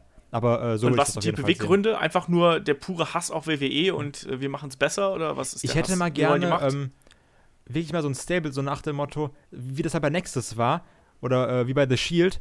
Äh, so, wir nehmen einfach alles auseinander, weil wir halt so die Übermacht sind. Nicht dieses, oh, und da ist äh, die Authority und ich mag das Management nicht, sondern einfach so, ich habe richtig Bock auf ein Stable, wo du sagst, der Anführer ist jetzt der World Champ. Dann sind die anderen beiden sind die Tech Champs und der vierte ist dann der Midcard Champion und mhm. wir dominieren jetzt einfach alles komplett durch. Sowas, so nach dem Motto, okay, wir sind jetzt einfach dominant und nehmen alles auseinander, weil, weil wir es können. Dieses, also ich will halt dieses, weil wir es können haben, weil, weil wir krass sind, weil wir in der Überzahl sind. So wie man das ja bei Nexus hätte machen können damals. Hat man ja auch für ein paar Wochen so gemacht, bis dann. Ja, bis dann John Cena kam. Genau, bis dann John Cena kam. Äh, Chris, äh, bau mal was. Nee. also, also, ganz ehrlich, das, das äh, da müsste ich länger drüber nachdenken. Jetzt mal, e okay, mal, mal eben so auf die Schnelle was zusammenwürfeln. Äh, ja, das ist, ist sehr, sehr schwierig. Dann, ich muss aber, ich sag, ich, ich sag einfach mal so, äh, momentan gefällt mir Sanity einfach sehr gut. Die, die machen mir irgendwie Spaß bei NXT. Okay. Ich will in dem, ähm, in dem Stable keine Frau haben. Also doch, also das ist absolut für sinnvoll. Mich, aber ich, also mag ich ja, nicht. Egal. Du. Ja, du magst ja auch kein Frauenwrestling. Ich mag auch keine daher, Frauen. Äh, Was? ja. ähm, ich würde da mal, ich gehe mal in die düstere Schiene. Ich würde sowas wie die Legion nachbauen. Ähm, angeführt von Alistair Black. Ich ähm, wusste es mit äh, The Ascension dahinter und einem repackageden Luke Harper. Alter, ich hatte gerade noch äh, überlegt, also Alistair Black könnte man was machen, dann wer passt dazu? Hm, The Ascension, uh, ob die noch mal einer annimmt? und dann ja. kommst du und ziehst es knallhart durch. Natürlich, ich ziehe alles knallhart durch. Ähm, Nein, aber ich irgendwie sowas im Sinne von äh, so Ministry of Darkness damals, also wer die, die, die Legion aus dem Indie-Circuit äh, kennt, ähm, sowas in die Richtung, ein düsteres Gimmick einfach. Äh, ob WWE das jemals machen wird, weiß ich nicht. Ähm, aber auch da geht es natürlich dann um die Macht bei WWE. Ansonsten, alles andere macht ja keinen Sinn. Weshalb gründest du eine, eine Gruppierung innerhalb einem, eines Unternehmens irgendwie oder innerhalb einer Promotion willst du immer die Macht haben. Also, aber dann eben, die Hintergründe sind dann eben dieser dunkle Satanistenkult und solche Sachen und dann eben mit Tommy End als, äh, als Anführer dahinter und ich finde das lustig. Ich mag ja solche Gimmicks hin und wieder mal. Aber naja. Äh, Ampro Gimmicks, äh, wir haben letztes Mal schon drüber gesprochen, über den Aiden English Charakter. Da fragt der Laurenz über Twitter nämlich: äh, Seht ihr in Aiden English äh, den neuen Jobber bei SmackDown Live sowie Kurt Hawkins, also bei Raw? Ähm, und braucht es Jobber eurer Sicht überhaupt, auch äh, eurer Ansicht nach überhaupt? Ja, sicher. So, Chris. Ja, achso, sorry. Ja, ich, ja, wenn der Chris gerade schon nicht großartig ja. was dazu beitragen konnte, dann will er vielleicht sagen, dass er Jobber liebt. Äh, ja, total. ähm, Nee, ich, ich glaube schon, dass Aiden English eher ein Enhancement-Talent jetzt ist. Ich, ich weiß nicht, wie man den Charakter irgendwie, äh, zumindest momentan, so aufbauen kann, dass er irgendwie eine starke Rolle in der Midcard oder sowas einnimmt. Obwohl ähm, gerade SmackDown eine etwas breitere Midcard dringend bräuchte. Aber ja, ähm, also, also diese Enhan Enhancement-Talents, furchtbares Wort, ähm, das braucht man eigentlich. Also man braucht etablierte Jobber im, im Roster, auf jeden Fall. Denn wenn man einfach, äh, wie es bei einem Ryback gemacht wurde oder bei einem ähm, Braun Strowman, einfach immer irgendwelche äh, dünnen Indie-Wrestler eben aus der, aus der Gegend da nimmt, um die zu verfüttern, das hat nicht so die Wirkung. Äh, man auch, auch, wenn die Leute immer verlieren, wie jetzt in Aiden English oder auch vorher in Jinder Mahal, man hatte irgendwo eher eine Bindung zu denen und ähm, die sehen halt auch eher aus wie Wrestler als irgendwelche 0815-Typen, die halt mal eben sich verkloppen lassen im WWE-Ring, die, die halt vor der Halle aufgelesen werden, ja. Ähm, von daher halte ich diese Art von Jobbern für sinnvoll. Und auch diese vor der Halle aufgelesenen für Monsteraufbau dann auch. Also man braucht schon irgendwie Jobber, gerade wenn man, ähm, wenn man eben Monster aufbauen will. Man braucht was, um, um den, ja, man muss die, muss die halt erstmal mit irgendwas füttern, damit man nicht das Roster direkt dran glauben lässt und äh, damit den eigenen Talenten oder den Talenten, mit denen man was vorhat, schadet. Ja, das sehe ich auch so. Kai, hast du noch was dazu zu ergänzen? Also ich würde einfach diese, diese Gruppe, die du gerade genannt hast, diese zwei, ähm, nach dem Motto, diese Local-Jobber da, diese, diese schmalen Indie-Guys und dann einmal diese WWE-Jobber wie ein Kurt Hawkins, wie jetzt zum Beispiel ein Aiden English, äh, würde ich nochmal um eine Stufe erweitern. Und zwar haben wir ja noch in der WWE meiner Meinung nach diese, diese Premium-Jobber, nenne ich sie jetzt mal. Ähm, dazu zähle ich jetzt im Moment von der Darstellung her zähle ich dazu einen Dolph Ziggler, weil du hast halt einen Dolph Ziggler, der eigentlich ein etablierter Typ ist, aber du benutzt ihn einfach, um jetzt äh, Shinsuke gut darstellen zu, dastehen zu mhm. lassen. Und du weißt einfach, okay, es wird ja. auch so enden. Aber Sigler ist jetzt nicht so, dass du sagst, bitte? Kollege Simon Fistrich hat mal so schön gesagt, Sigler ist für ihn der letzte Endgegner vom Intercontinental-Titel. Ja, ist, aber es ist halt wirklich so in der Richtung. Also das ist, ist eine gute Aussage und ich sehe auch leider äh, Sami Zayn in dieser Sparte irgendwie, weil das ist der, okay, du hast Sami Zayn, das ist ein guter Wrestler, aber du machst halt eine Sechs-Mann-Match und wer wird gepinnt? Ja gut, der Sami Zayn. Also so dafür ist er irgendwie da und ich habe halt auch echt extrem Angst, obwohl ich jetzt, also es sah ja erst so aus, dass da The Miz irgendwie mit jemand anders fädet und sowas und dann Dean Ambrose mit jemand anders. Deswegen dachte ich erst, vielleicht geht ja The Miz auch in diese Richtung Premium-Jobber, was ja irgendwie sehr häufig war. Nur jetzt habe ich die Hoffnung, dass man dann in der Fehde gegen Ambrose sagt, nee, wir lassen jetzt The Miz gewinnen und äh, holen ihn quasi aus dieser Rolle raus und zeigen jetzt, okay, der, das ist halt doch unser IC-Champ. Aber um mhm. nochmal zu sagen, also gerade diese Charaktere sind genauso essentiell wie die, wie die Midcard und die Top Guys, meiner Meinung nach. Ja, ich finde Jobber auch super. Ich finde, man braucht Jobber. Ähm, außerdem, Aiden English ist ja kein klassischer Jobber. Also ich meine, der hat eine, der hat einen, wirklich einen Charakter, der hat eine Figur, die er darstellt. Äh, der kann singen, der kann weinen. Also wow. Glaub, das ist halt schon ein bisschen mehr. Nein, aber es ist halt schon ein bisschen mehr, als, der, als man die Jobber von früher kenn, kannte. Also früher hattest du äh, zwar auch Leute, die man so hier und da mal so zweieinhalb Aktionen irgendwie ins Ziel bringen konnten, aber ein Aiden English, der kann auch mal einen, vielleicht auch mal ein etwas längeres Match bestreiten. Aber grundsätzlich bin ich der Meinung, ähm, du brauchst solche Leute, die so ein bisschen aufgebaut sind, brauchst du einfach auch, um die Zeit zu füllen. Also ich meine, wir haben zwei große TV-Shows. Du willst nicht immer nur die ganz, du kannst nicht immer nur die ganz großen Stars gegeneinander antreten lassen, weil dann hast du irgendwann das, was du bei Raw jetzt teilweise hast. Äh, und entsprechend brauchst du auch einfach diese kleinere Gegner, die dann gerade in der Midcard so ein bisschen äh, dafür sorgen können, dass die Leute da beschäftigt sind und damit die neuen Leute leichter nach oben kommen. Entsprechend äh, Jobber soll es geben. Es soll auch die ganz kleinen Jobber geben. Äh, die finde ich auch immer sehr lustig, wenn die zerstört werden. Ich mag das. Ich finde das lustig und unterhaltsam. ja, das ist, so. ist eine schöne Aussage. Ja, das ist doch echt lustig. Entschuldige mal. Also, wenn die da irgendwie so durch die Gegend geschleudert werden und ich weiß nicht was. Äh, ich finde das absolut legitim und unterhaltsam. Entschuldigung, das gehört auch zum Wrestling dazu. Naja, aber ich glaube, bei den Jobbern sind wir uns dann einig. Ähm, kommen wir nochmal zur, zur nächsten Frage. Das ist so ein bisschen. Äh, machen wir erstmal mit Dominik weiter. Dominik hat gefragt, ähm, Luke, äh, Luke Galloway, äh, Drew Galloway hat sich aus den Indies verabschiedet und angekündigt, WWE-Champ zu werden. Wie seht ihr seine Zukunft und seine Chancen bei WWE und bei NXT? Äh, da sind wir nicht auch hier from Zero to Hero, also vom Jobber zum äh, möglichen NXT-Champion und äh, vielleicht auch WWE-Champion, man weiß es ja nicht. Also Drew Galloway gehört für mich zu den Leuten, die sich in den letzten Jahren so unfassbar weiterentwickelt haben. Und auch wenn du ihn jetzt bei NXT siehst, ich finde ihn so gut und ich würde ihm das absolut alles gönnen. Und ich sehe ihn jetzt auch wirklich als jemanden, der auch bei WWE auch durch diese, durch das geänderte Roster, wie es jetzt aktuell aussieht, ähm, und auch durch die Ausrichtung als jemand, der da problemlos sowohl im, um den Midcard-Titel als auch um den World-Titel irgendwann antreten kann. Also auf jeden Fall bei SmackDown, bei Raw weiß ich nicht, ob man ihm da so viel zutraut, aber ich finde, dass der jetzt erst, ich meine, der ist ja noch jung, der ist ja irgendwie Anfang 30, der ist ja einfach viel zu grün irgendwie zur WWE gekommen. Ich finde, dass er jetzt sein volles Potenzial endlich zeigt, was die Ausstrahlung angeht und auch was sein, seine, seine Kämpfe und seine Intensität angeht. Und für mich ist das jemand, der eine riesen Zukunft bei WWE jetzt, jetzt endlich haben kann. So, wer will? Ja gut, dann mache ich einfach. genau.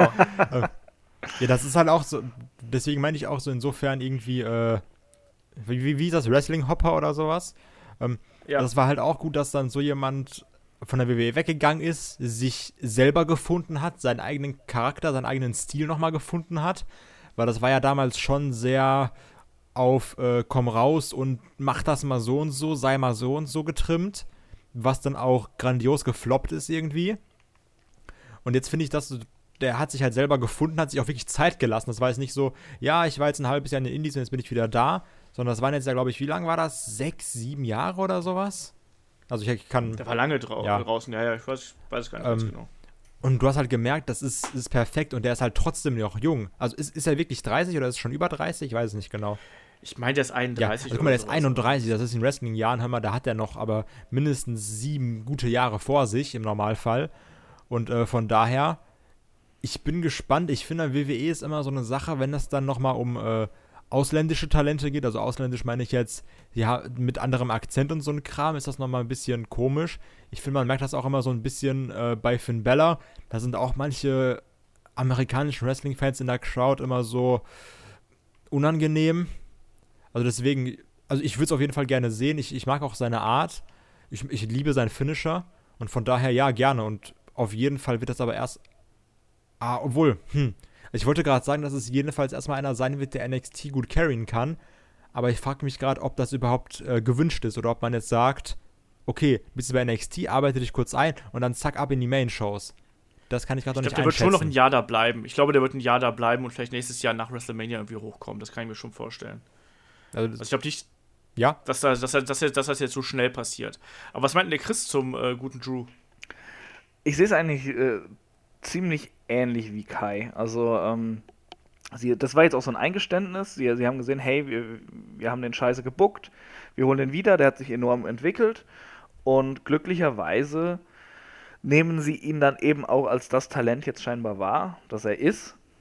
Und äh, ich denke, der wird sehr, sehr erfolgreich bei NXT sein und dann eine sehr große Rolle eben spielen und dann als noch größerer Name eben in die Main-Shows kommen. So zumindest der Wunsch der WWE. Aber ich sehe den auch noch eine ganze Zeit da, denn äh, die, äh, äh, die sag ich schon, äh, NXT braucht halt einfach äh, momentan ein bisschen mehr Star Power wieder. Ja, also deswegen, der ist auch wichtig, dass sie den bekommen haben eigentlich, äh, weil bei NXT war es auch durch den Weggang von Shinsuke, auch von dem Ty Dillinger und so, da fehlte auch einfach Talent, muss man sagen. Und Galloway fängt das einfach auf. Und wenn man jetzt die letzten Matches äh, von ihm gesehen hat, also gerade das Match gegen ähm, diesen furchtbaren Namen, Oni Lorkin, ähm, unfassbar, was die sich da um die Ohren gekloppt haben, da mal in so einer blöden kleinen Show bei, bei NXT.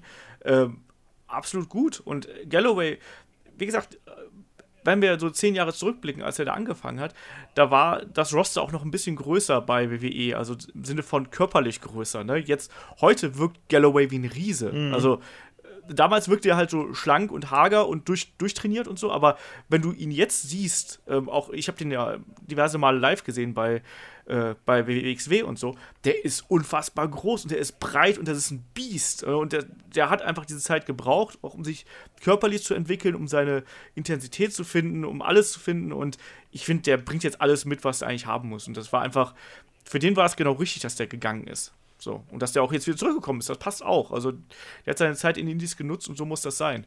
So, und wo wir gerade schon so schön bei den Indies sind, äh, geht es dann auch noch gleich weiter. Also, wir haben jetzt hier noch so ein paar Indie-Fragen.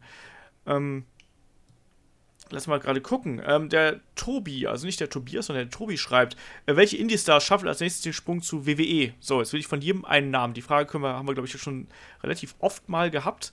Ähm, wer ist als nächstes dran? Adam Cole. Kai. Chris? Ich glaube auch, die Gerüchte sind wahr, es wird Adam Cole. Ja, ich glaube es nämlich auch. Ich glaube, der wird auch rübergehen. Und auch für den ist es Zeit. Also ich glaube, auch für den ist es jetzt, jetzt oder nie.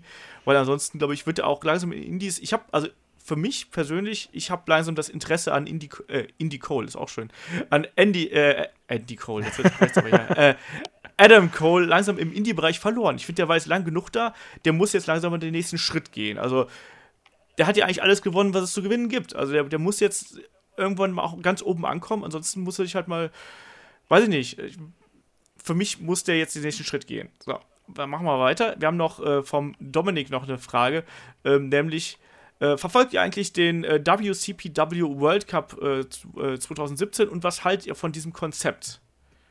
So, ihr alten Indie-Experten hier. Chris, verfolgst du den WCPW World Cup? Äh, überhaupt nicht. Ich habe davon gelesen, als es angekündigt wurde und dachte mir so, ja, nettes Konzept, aber ich habe da bisher noch gar nichts mit zu tun gehabt und ich weiß auch nicht, ob ich das verfolgen werde. Also ich verfolge es auch nicht, ist mir einfach zu viel Wrestling. So, also du kannst ja nicht alles gucken. Ähm, ich habe, ich, ich verfolge so ein bisschen nebenbei. Also ich habe ich hab hier und da mal reingeschaut. Ich weiß ungefähr, ich gucke mir zumindest mal die Ergebnisse an, was da so passiert. Das geht, aber ich bin jetzt auch nicht megamäßig drin. Aber ich finde es auch echt interessant, aber eben ja, muss man halt mal abwarten, wie sich das, wie sich das entwickelt. Ne? Auch äh, von der Aufmachung her finde ich es ultra professionell. Also der, der ähm, Mexiko-Qualifier, der ist ja online, den kann man sich auch auf YouTube als komplette Show angucken. Also es ist irgendwie 3 Stunden 15 oder so, habe ich noch nicht geschafft. Ich wollte es eigentlich, als ich diese Frage gekriegt habe, habe ich YouTube aufgerufen, erstmal geguckt, so, ah, Mist, ein Qualifier ist ja schon online wollte mir den irgendwie angucken, habe es natürlich nicht geschafft. Ne? Also es, es, ist echt einfach momentan extrem viel Wrestling, was halt eben angeboten wird und die Masse an Turnieren ist halt eben echt unglaublich. Aber grundsätzlich, ähm, die haben ein hochwertiges Produkt, die haben ein wirklich hochkarätiges Teilnehmerfeld. Das ist krass, ne, wenn die da alles rankarren, das ist unglaublich. Also, ja, eben. Also, generell. Da kann man echt nicht meckern. Und das ist halt wirklich so ein, so ein Dream Match Festival, was du da irgendwie rauskriegst. Ich finde sowas geil und äh, wenn man da Zeit und Lust drauf hat, und das ist ja alles gratis auch noch, ne? muss man auch mal ganz klar sagen. Ne? Also, das ist ja auch so ein, so ein Luxusding. Ähm, ist auch voll super. Also, für uns als Indie-Wrestling-Fans ist es, glaube ich, genau das Richtige, wenn man nochmal zwischendurch ein bisschen äh, was, was gerne da hätte.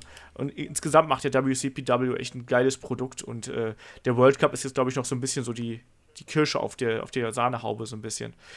Ähm, aber würde ich sagen, kommen wir mal zu, zu, noch zur nächsten Frage. Da bin ich dann Sören und Dominik haben quasi die gleiche Frage gestellt. Und zwar, was halten wir von Lucha Underground? Und ich weiß, dass Chris hat angefangen, Lucha Underground zu gucken und war, also auf Tele 5, also seit dem 1. Mai läuft es ja auf Tele 5.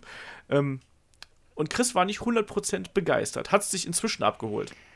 Äh, ja, es ist besser geworden.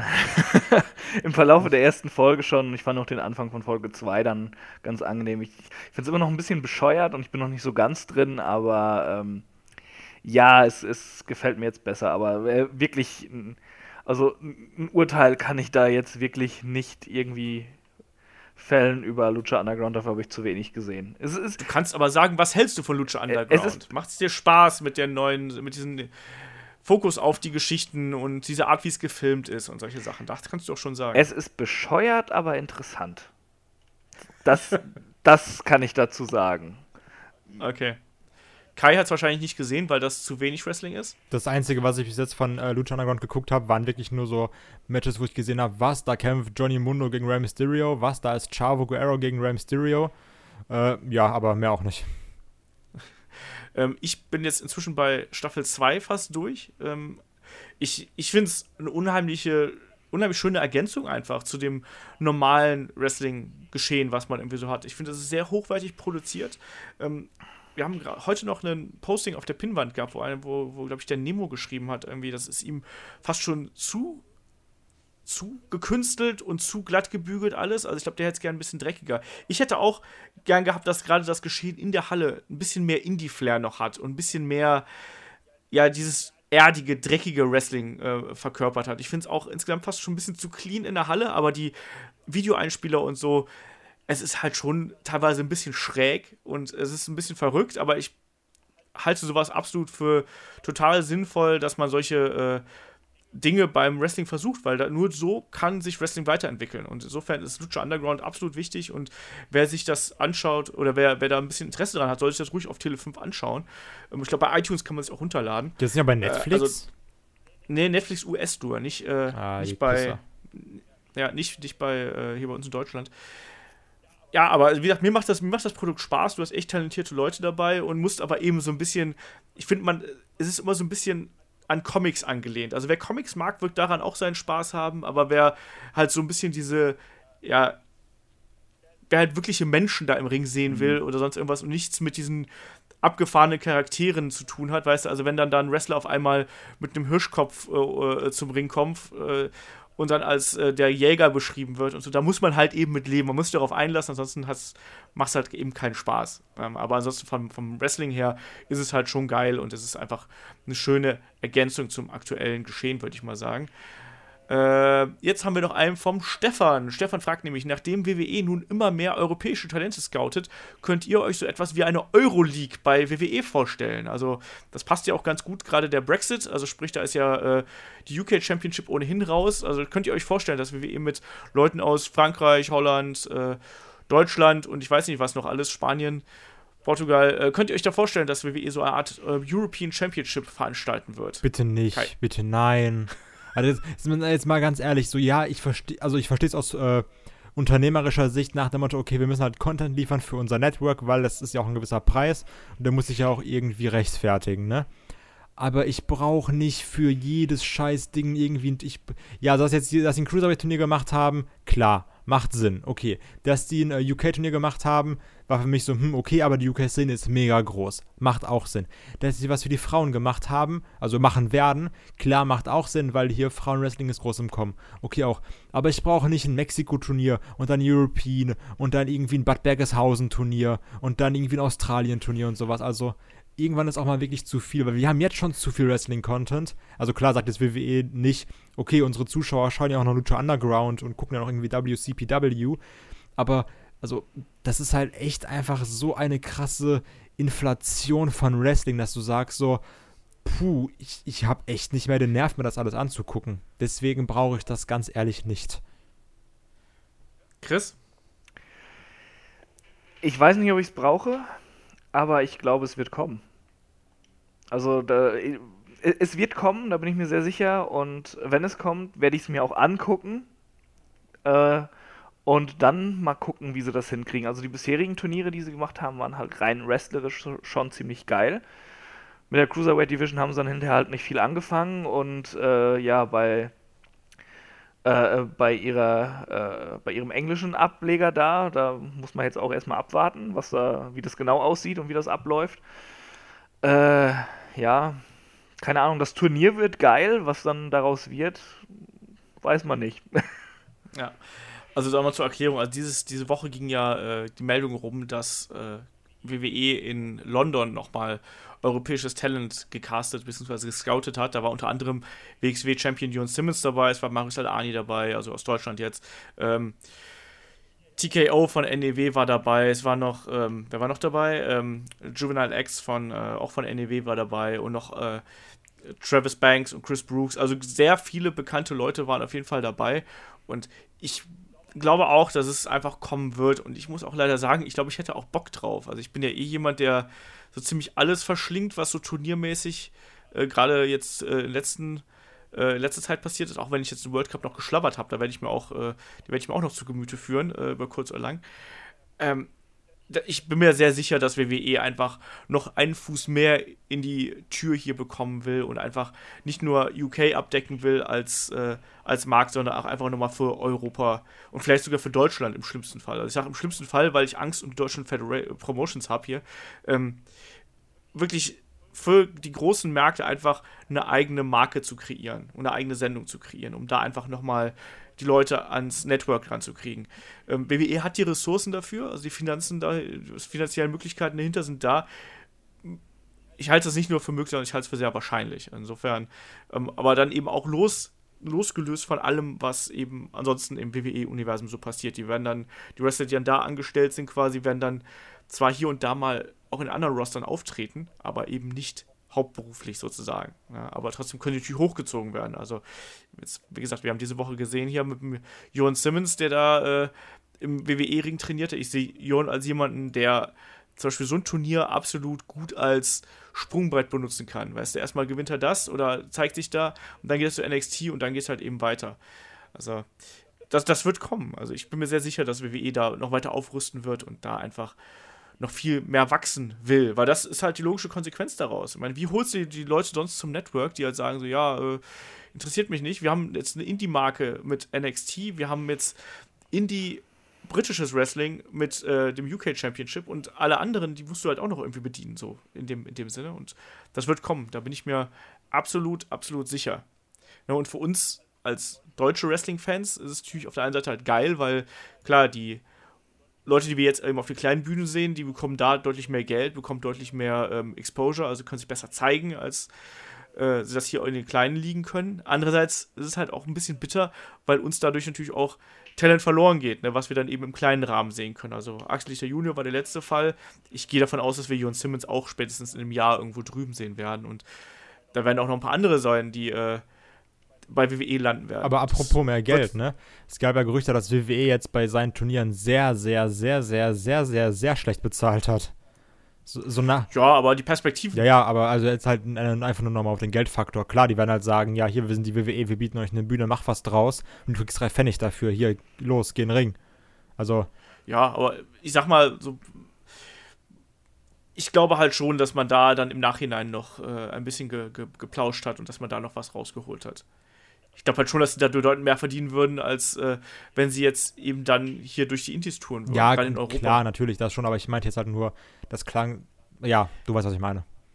Ich, ich, also ich gehe jetzt nicht davon aus, dass sie da hohe sechsstellige Beträge auf einen Schlag irgendwie gekriegt haben oder sonst irgendwas, aber die werden halt schon äh, für Indie-Verhältnisse schon ordentlich bezahlt worden sein, oder? Also ich habe das, ich habe nur mitbekommen, dass die Gagen nicht so mega hoch gewesen sein sollen, also nicht exorbitant hoch.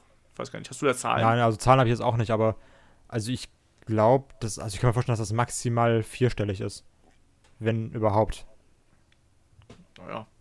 Ja, ist halt, also ist halt die Sache, ist halt. Da, da ist mancher deutscher Wrestler wäre darüber schon sehr ja, zufrieden, klar, na, vierstellig Deswegen meine ich ja, also es ist nicht so, dass du sagst, so was, 1000 Euro, das, dafür gehe ich ja nicht mehr arbeiten, dafür stehe ich ja nicht mehr auf. Ja. Also klar, es halt trotzdem sind äh, 1000 Euro, aber es ist jetzt auch so, es ist halt ein äh, Milliardenunternehmen, ne?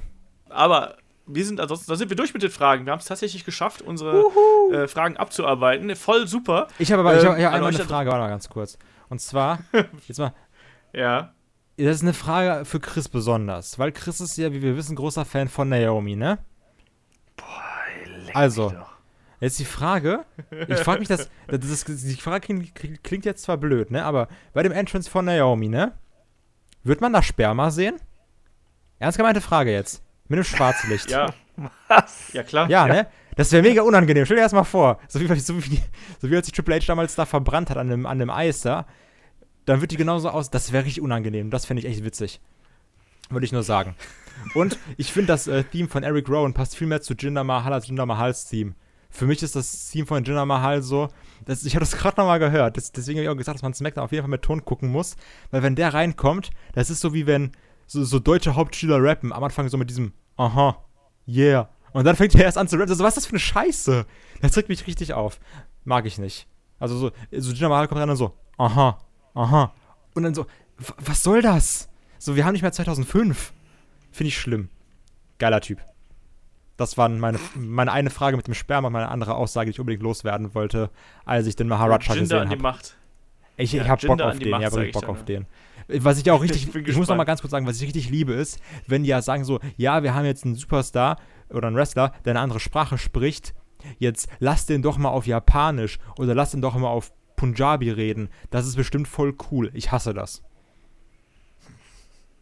Jetzt bin ich fertig. Ja, Jetzt bist du fertig? Ja. Sehr gut. Dann würde ich sagen, erstmal großes Lob an alle Leute da draußen, die uns hier die Fragen einschicken. Ähm, ich glaube, uns macht das allen Spaß, hier eure eure Fragen zu beantworten und uns darüber auszulassen. Das sind ja immer ist ja bunt gemischt. Ach, stimmt gar nicht. Moment, ich habe eine vergessen. Ha! Ich habe eine vergessen, weil die so ein bisschen außer, außer der Reihe war. Nämlich, Achtung, ähm, der Kiffi hat nämlich noch eine Frage gestellt über Twitter. Und zwar, warum hassten so viele Leute Lex Luger? Also während seiner aktiven Zeit, nicht jetzt. Robin Reigns. Also, äh, äh, geschichtsspezifisch mal. Äh, Kai ist raus, weil ich glaube, der hat Lex Luger nicht mehr aktiv im Ring erlebt. Äh, Chris, weiß ich nicht, hast du dich mal mit Lex Luger intensiv auseinandergesetzt? ich habe genug Lex Luger-Matches gesehen, um zu wissen, dass er halt kacke war. Also, also, also da kann Kai froh sein, dass er den nicht mitgekriegt hat. So, so einfach ein muskulöser Typ, Charisma von der Scheibe Graubrot da kam nichts rüber. Der war im Ring dann halt auch noch so, so ungelenk und oh Gott, nee, ey. So, jetzt beantworte die Frage, warum hassten alle Lex Luger? Weil er scheiße war, ganz ehrlich. Aber hat er nicht auch diesen Unfall Der hat halt nichts bekommen? gehabt. Also ja, natürlich, aber der hat halt nichts gehabt, dass, dass es irgendwie gerechtfertigt hätte, dass der Spotlight bekommt. Der war halt scheiße und den wollte man nicht sehen. Wo halt wenigstens es auch in der WCW noch Kack-Wrestler gab, die irgendwas hatten, ob es irgendeine Charaktereigenschaft war oder so ein Funken Charisma. Und der Typ hatte halt nichts. Der, boah, war der scheiße. So, und jetzt mache mach ich es mal wieder auf die niveauvolle Art und Weise. Also ich habe ich hab mal nachgeschaut. Also grundsätzlich war es halt so, dass Lex Luger wohl gerade auch hinter den Kulissen als extrem arrogant galt und dass eben das, was, was Chris gerade eben auch in etwas einfachem äh, Deutsch versucht hat darzulegen, oh, so das waren halt einfach klare Worte. Chris hat das, gesagt, weil er ist dumm. Er kann das nicht anders sagen. Weil vom, vom Sinn her. Ähm, nein, äh, das, das Ding war wohl, dass es tatsächlich auch dann Backstage halt immer wieder die Geschichten gab, dass, äh, dass er wohl zum einen arrogant gewesen wäre und zum anderen auch, dass viele Leute eben gedacht haben, so, nee, der hat diesen Push einfach nicht verdient. Ja, und er hat da wohl auch einfach sehr, sehr oft eine dicke Lippe äh, Backstage riskiert und noch dazu, ja, kommen natürlich dann auch so Sachen wie, dass er wohl zum Beispiel 95, als er dann ja überraschenderweise von der WWE oder WWF damals zur WCW gewechselt ist, hatte er eigentlich ursprünglich ein, ein Handshake-Agreement mit WWE, also über eine Vertragsverlängerung. Okay, ja. gleich mal kurz einhaken. Es ging hier um Backstage-Policies. Ich habe das gerade falsch verstanden, warum die meisten Fans ihn äh, bis heute hassen. Das, du, du, hast diese eine Kategorie abgedeckt. Ich äh, habe gedacht, ich träge die andere. Ja, aber, aber äh, es überschneidet sich ja. Ja, also, also er muss wohl generell Backstage jetzt nicht gerade der angenehmste Zeitgenosse gewesen sein. Aber da gab es auch dieses, ähm, ähm, was wir ja schon mal angesprochen haben, dass der vor WrestleMania irgendwie gepusht hat in so einer Bar, ja, morgen hier, da werde ich Champion. Ja, war ja, aber nichts. Genau, das, das, das war vor WrestleMania äh, 10, wo er eigentlich hätte äh, Champion werden sollen. Und dann hat er eben im besoffenen Kopf angegeben, dass er, damit, dass er halt Champion wird. Und dann wurde es halt Bret Hart. Doof gelaufen. Es ist eine der ganz äh, großen Geschichten des äh, äh WWE-Wrestlings. Ähm, aber grundsätzlich ist er halt anscheinend einfach jemand gewesen, der eine große Fresse gehabt hat. Und deswegen war er extrem unbeliebt. Und noch dazu, ähm, glaube ich, wurde gerade bei, bei WCW, glaube ich, wurde sein Wert sehr überschätzt. Also oh, ja. auch gerade seine, seine Drawing Power einfach so. Also ich glaube, der war nie jemand, wegen dem du dir ein Ticket gekauft hast. Also man hat eben immer viel in ihm gesehen. Also gerade in frühen 90ern hat man wirklich gedacht, so, das ist der nächste Ric Flair oder was weiß ich was. Dabei hatte man Sting ja quasi schon in der Hinterhand. Äh, ist er aber nie geworden. Bei WWE ja genauso. Also WWF hat ja auch versucht, den als Hogan-Nachfolger zu pushen bis unter das Dach, ne? Und das hat ja auch nicht richtig funktioniert. Also wenn man sich diese Zeit anschaut zwischen 93 und 95, ähm, wo er dann ja da irgendwie in dem Main Event gedrückt werden sollte, das wurde auch vom Publikum nicht wirklich angenommen. Und die sind alle zum zu Bret Hart dann irgendwie rübergelaufen, was ja auch total logisch war, weil der war der bessere Wrestler mit mehr Charisma und allem drum und dran. Äh, und generell dann ja, wie gesagt, die Sache mit dem Handshake Agreement ist halt nicht so cool, wenn du da quasi deine ehemaligen Bosse so eine Nase ziehst, äh, weil da eben was anderes dir über den Weg gelaufen ist und wenn du dann auch noch eine große Klappe hast und dich backstage arrogant präsentierst, kommt das halt eben nicht so gut. Ne? Ähm, das war jetzt wirklich die letzte Frage in unserer lustigen Runde hier. Ansonsten äh, an die Leute da draußen, ne, schreibt uns weiter eure Fragen, wir beantworten die gerne und wir freuen uns da auch über jede Zuschrift und auch über jedes Feedback natürlich. Äh, Fragen.headlock.de, ihr erreicht uns bei Facebook, Twitter, YouTube und äh, ansonsten schreibt, schreibt uns einen Brief, ist mir auch egal. Nehmen wir alles an. Oder schickt eine Brieftaube. So, und damit werden die Fragen durch und wir starten mit unserem Hauptthema. Es geht da nämlich um die New Era, wie es ja so schön heißt, und die aktuellen Startschwierigkeiten. Ähm, zum einen muss man sagen, der Ära-Begriff ist natürlich bei der WWE besonders wichtig. Ne? Also wir haben diverse Ähren schon durchlebt in den letzten Jahrzehnten. Attitude Era wahrscheinlich das bekannteste Beispiel. Wir haben die PG-Era gehabt. Wir haben natürlich auch sowas wie eine Hogan-Era. Es gab aber auch schon mal die New Generation, das darf man auch nicht Ruthless vergessen. Also Aggression, also nicht zu vergessen. Ruthless Aggression, genau. Da haben wir auch letztens eine Frage bekommen, ob wir dazu auch nochmal einen Podcast machen können. Vielleicht machen wir das auch nochmal.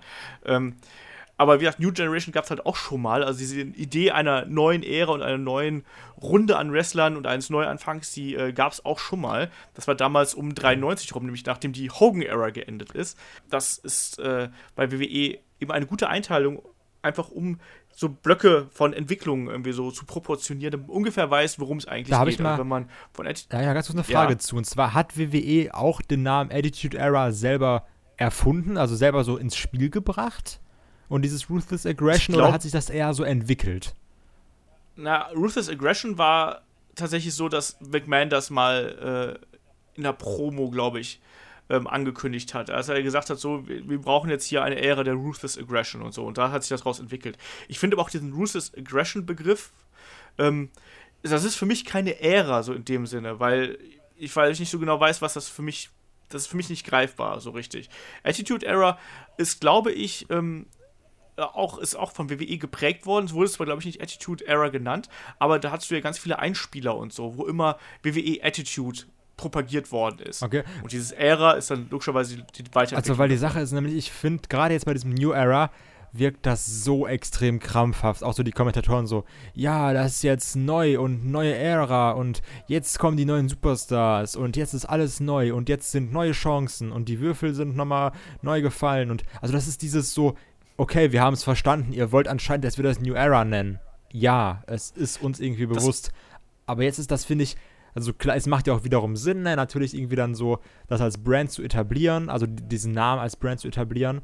Aber also jetzt für den, für diesen Hardcore-Wrestling-Fan wirkt das immer so sehr, okay, wir haben es langsam verstanden, dass ihr das unbedingt so rüberbringen wollt das, der Witz ist, dasselbe hatten wir bei der New Generation damals auch. Und da, obwohl ich da gerade erst irgendwie 12, 13, 14 war, da ging mir es halt auch schon auf den Keks, weißt du, wenn dann ständig, wenn Shawn Michaels im Ring war und dann hat McMahon ständig gesagt, ah ja, hier, das ist die total andere und frische New Generation von WWE, WWF Superstars, ne? Also, das war halt eben damals schon so, aber das ist eben Teil der, der Marketingkampagne. Ja, deswegen, das meinte also ich. Also muss man ganz, ganz klar so sehen, ne? Also, die wollen da eben jetzt sagen, so, äh, wir haben jetzt wieder einen frischen Neuanfang und dieser Neuanfang, und da fange ich einfach jetzt mal hier so mit unserem äh, Ablaufplan so ein bisschen an, ähm, und dieser Neuanfang startete ja quasi mit WrestleMania 32, wo es dann wirklich ganz, ganz offensichtlich werden sollte, zumindest laut WWE, ich spreche das mal so aus WWE-Sicht, dass da eben etwas Neues beginnt. Ne? Also für die Damen begann das zum Beispiel dann damit, dass die, die alten, der alte Diven-Begriff war ad acta und gehörte in die Tonne. Stattdessen waren es dann wieder äh, Women's Wrestling und vor allem neuer Titelgürtel, fernab von äh, ja, schmückendem Schmetterling oder was auch immer sonst da so drauf war. Sprich, Damen und Herren gleichberechtigt. Ähm, du hattest natürlich eine ganze Reihe an no im Wrestling. Weil du jetzt ja gesagt hast, es hat nach äh, 32 begonnen.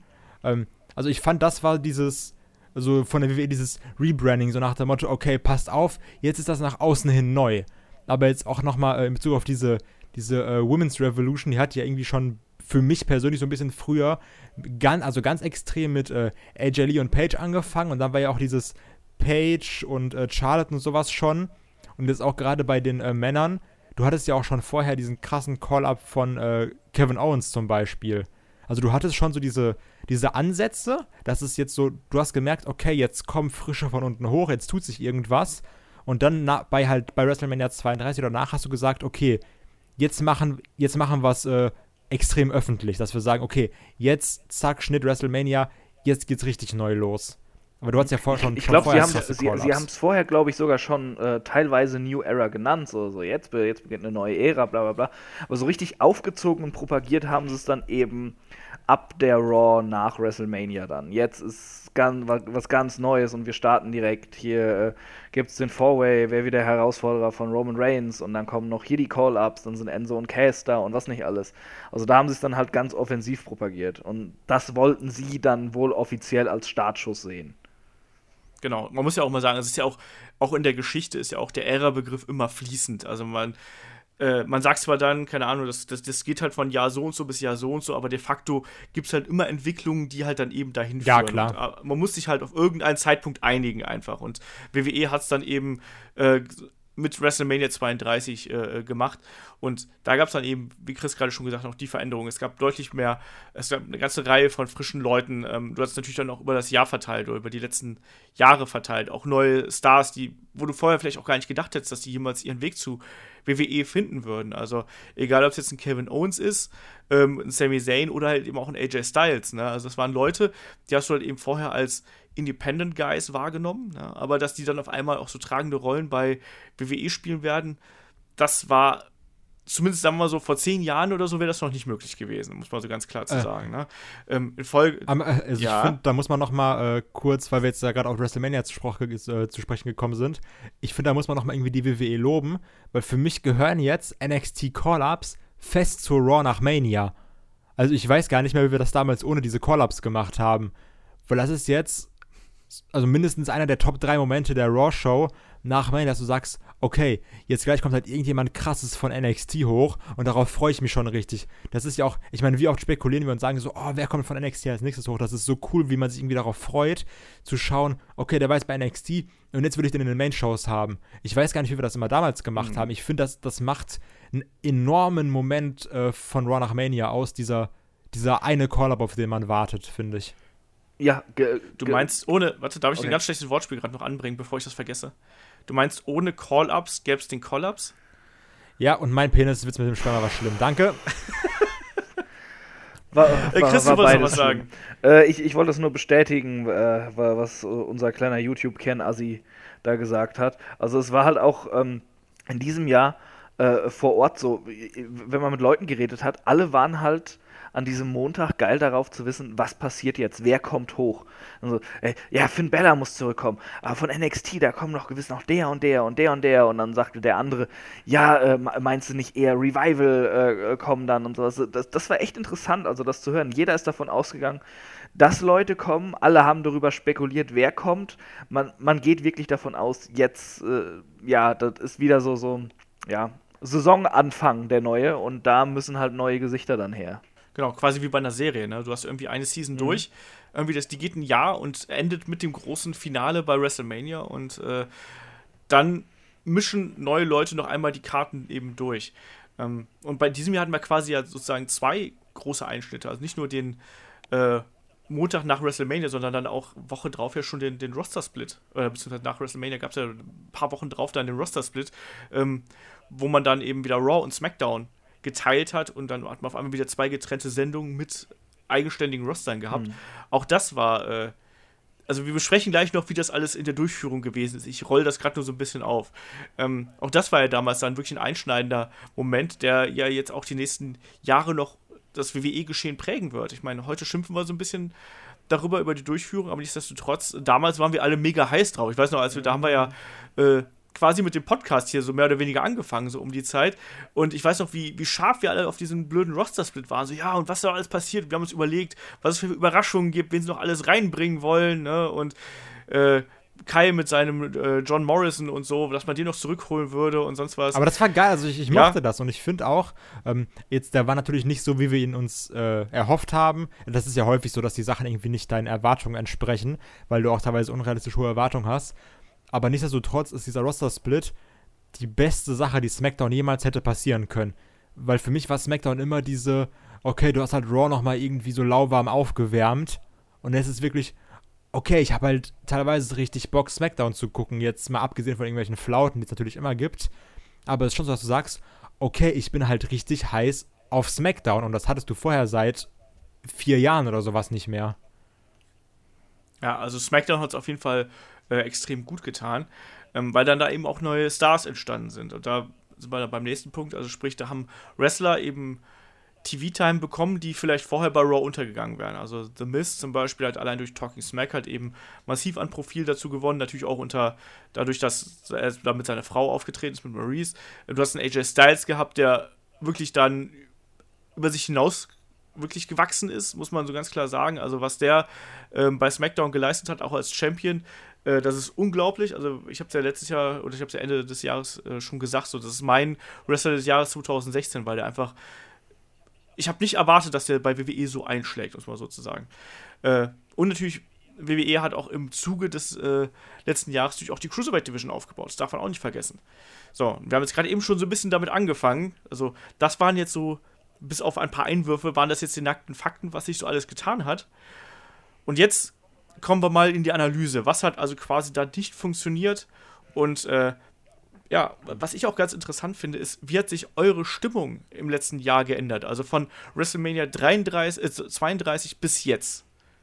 Darf, darf also, ich anfangen? Fang du an. Ähm, ich persönlich finde, dass die, diese New Era, wenn man sie so nennen möchte, mit sehr, sehr viel Schwung angefangen hat und äh, ich war auf einmal tatsächlich wieder begeistert. Also die ersten beiden Pay-per-Views, das waren ja im letzten Jahr dann auch Payback und Extreme Rules, wenn mich jetzt nicht alles täuscht. Ja. Ähm, fand ich äh, ganz gut. Es waren eben diese neuen Gesichter da. Es war, war coole In-Ring-Action. AJ war in dieser Fehde mit Reigns und dann kam noch der Club dazu.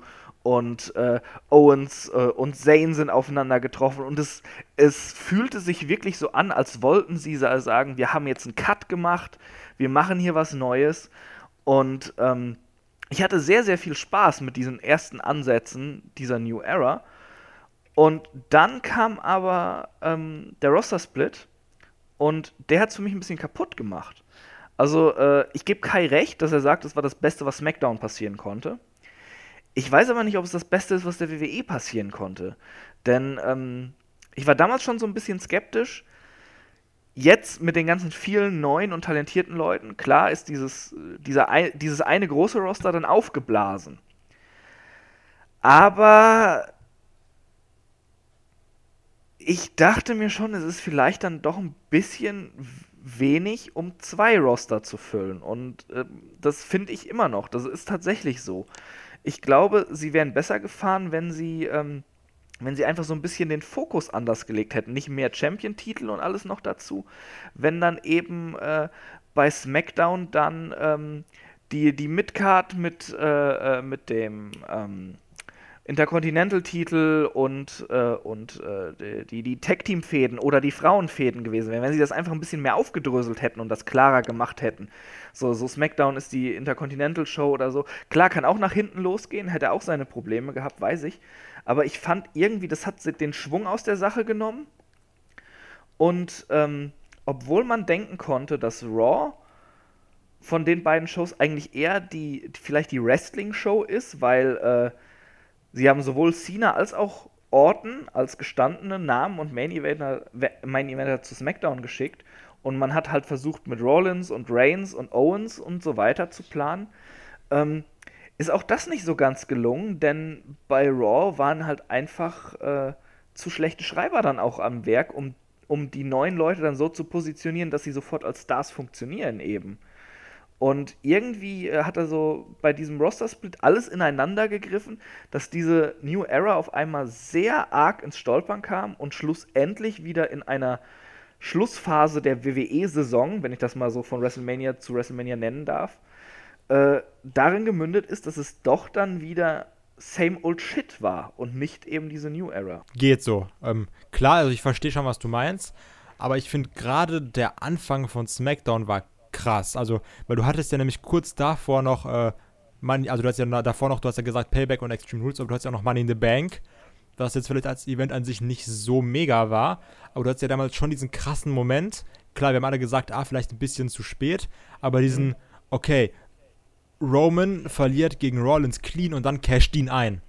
Das war ja, ja das, das, das, das fand ja jeder krass. Und dann hattest du ja noch das war gut, ja. bei der ersten Smackdown-Show dieses Titelmatch, wo du nicht wusstest, okay, ist der Titel jetzt bei Raw oder bei SmackDown? Und wir alle dachten so, ja, okay, gut, der wird halt bei Raw sein, weil das ist halt Raw. Und äh, ich weiß noch, das war ein Match, wo ich so, wo ich das geschaut habe und wo ich halt wirklich mal wieder nicht wusste, okay, das kann jetzt in alle Richtungen gehen, was passiert jetzt? Und ja, das aber fand das ich noch sehr geil. Das ist doch nur der Anfang gewesen davon.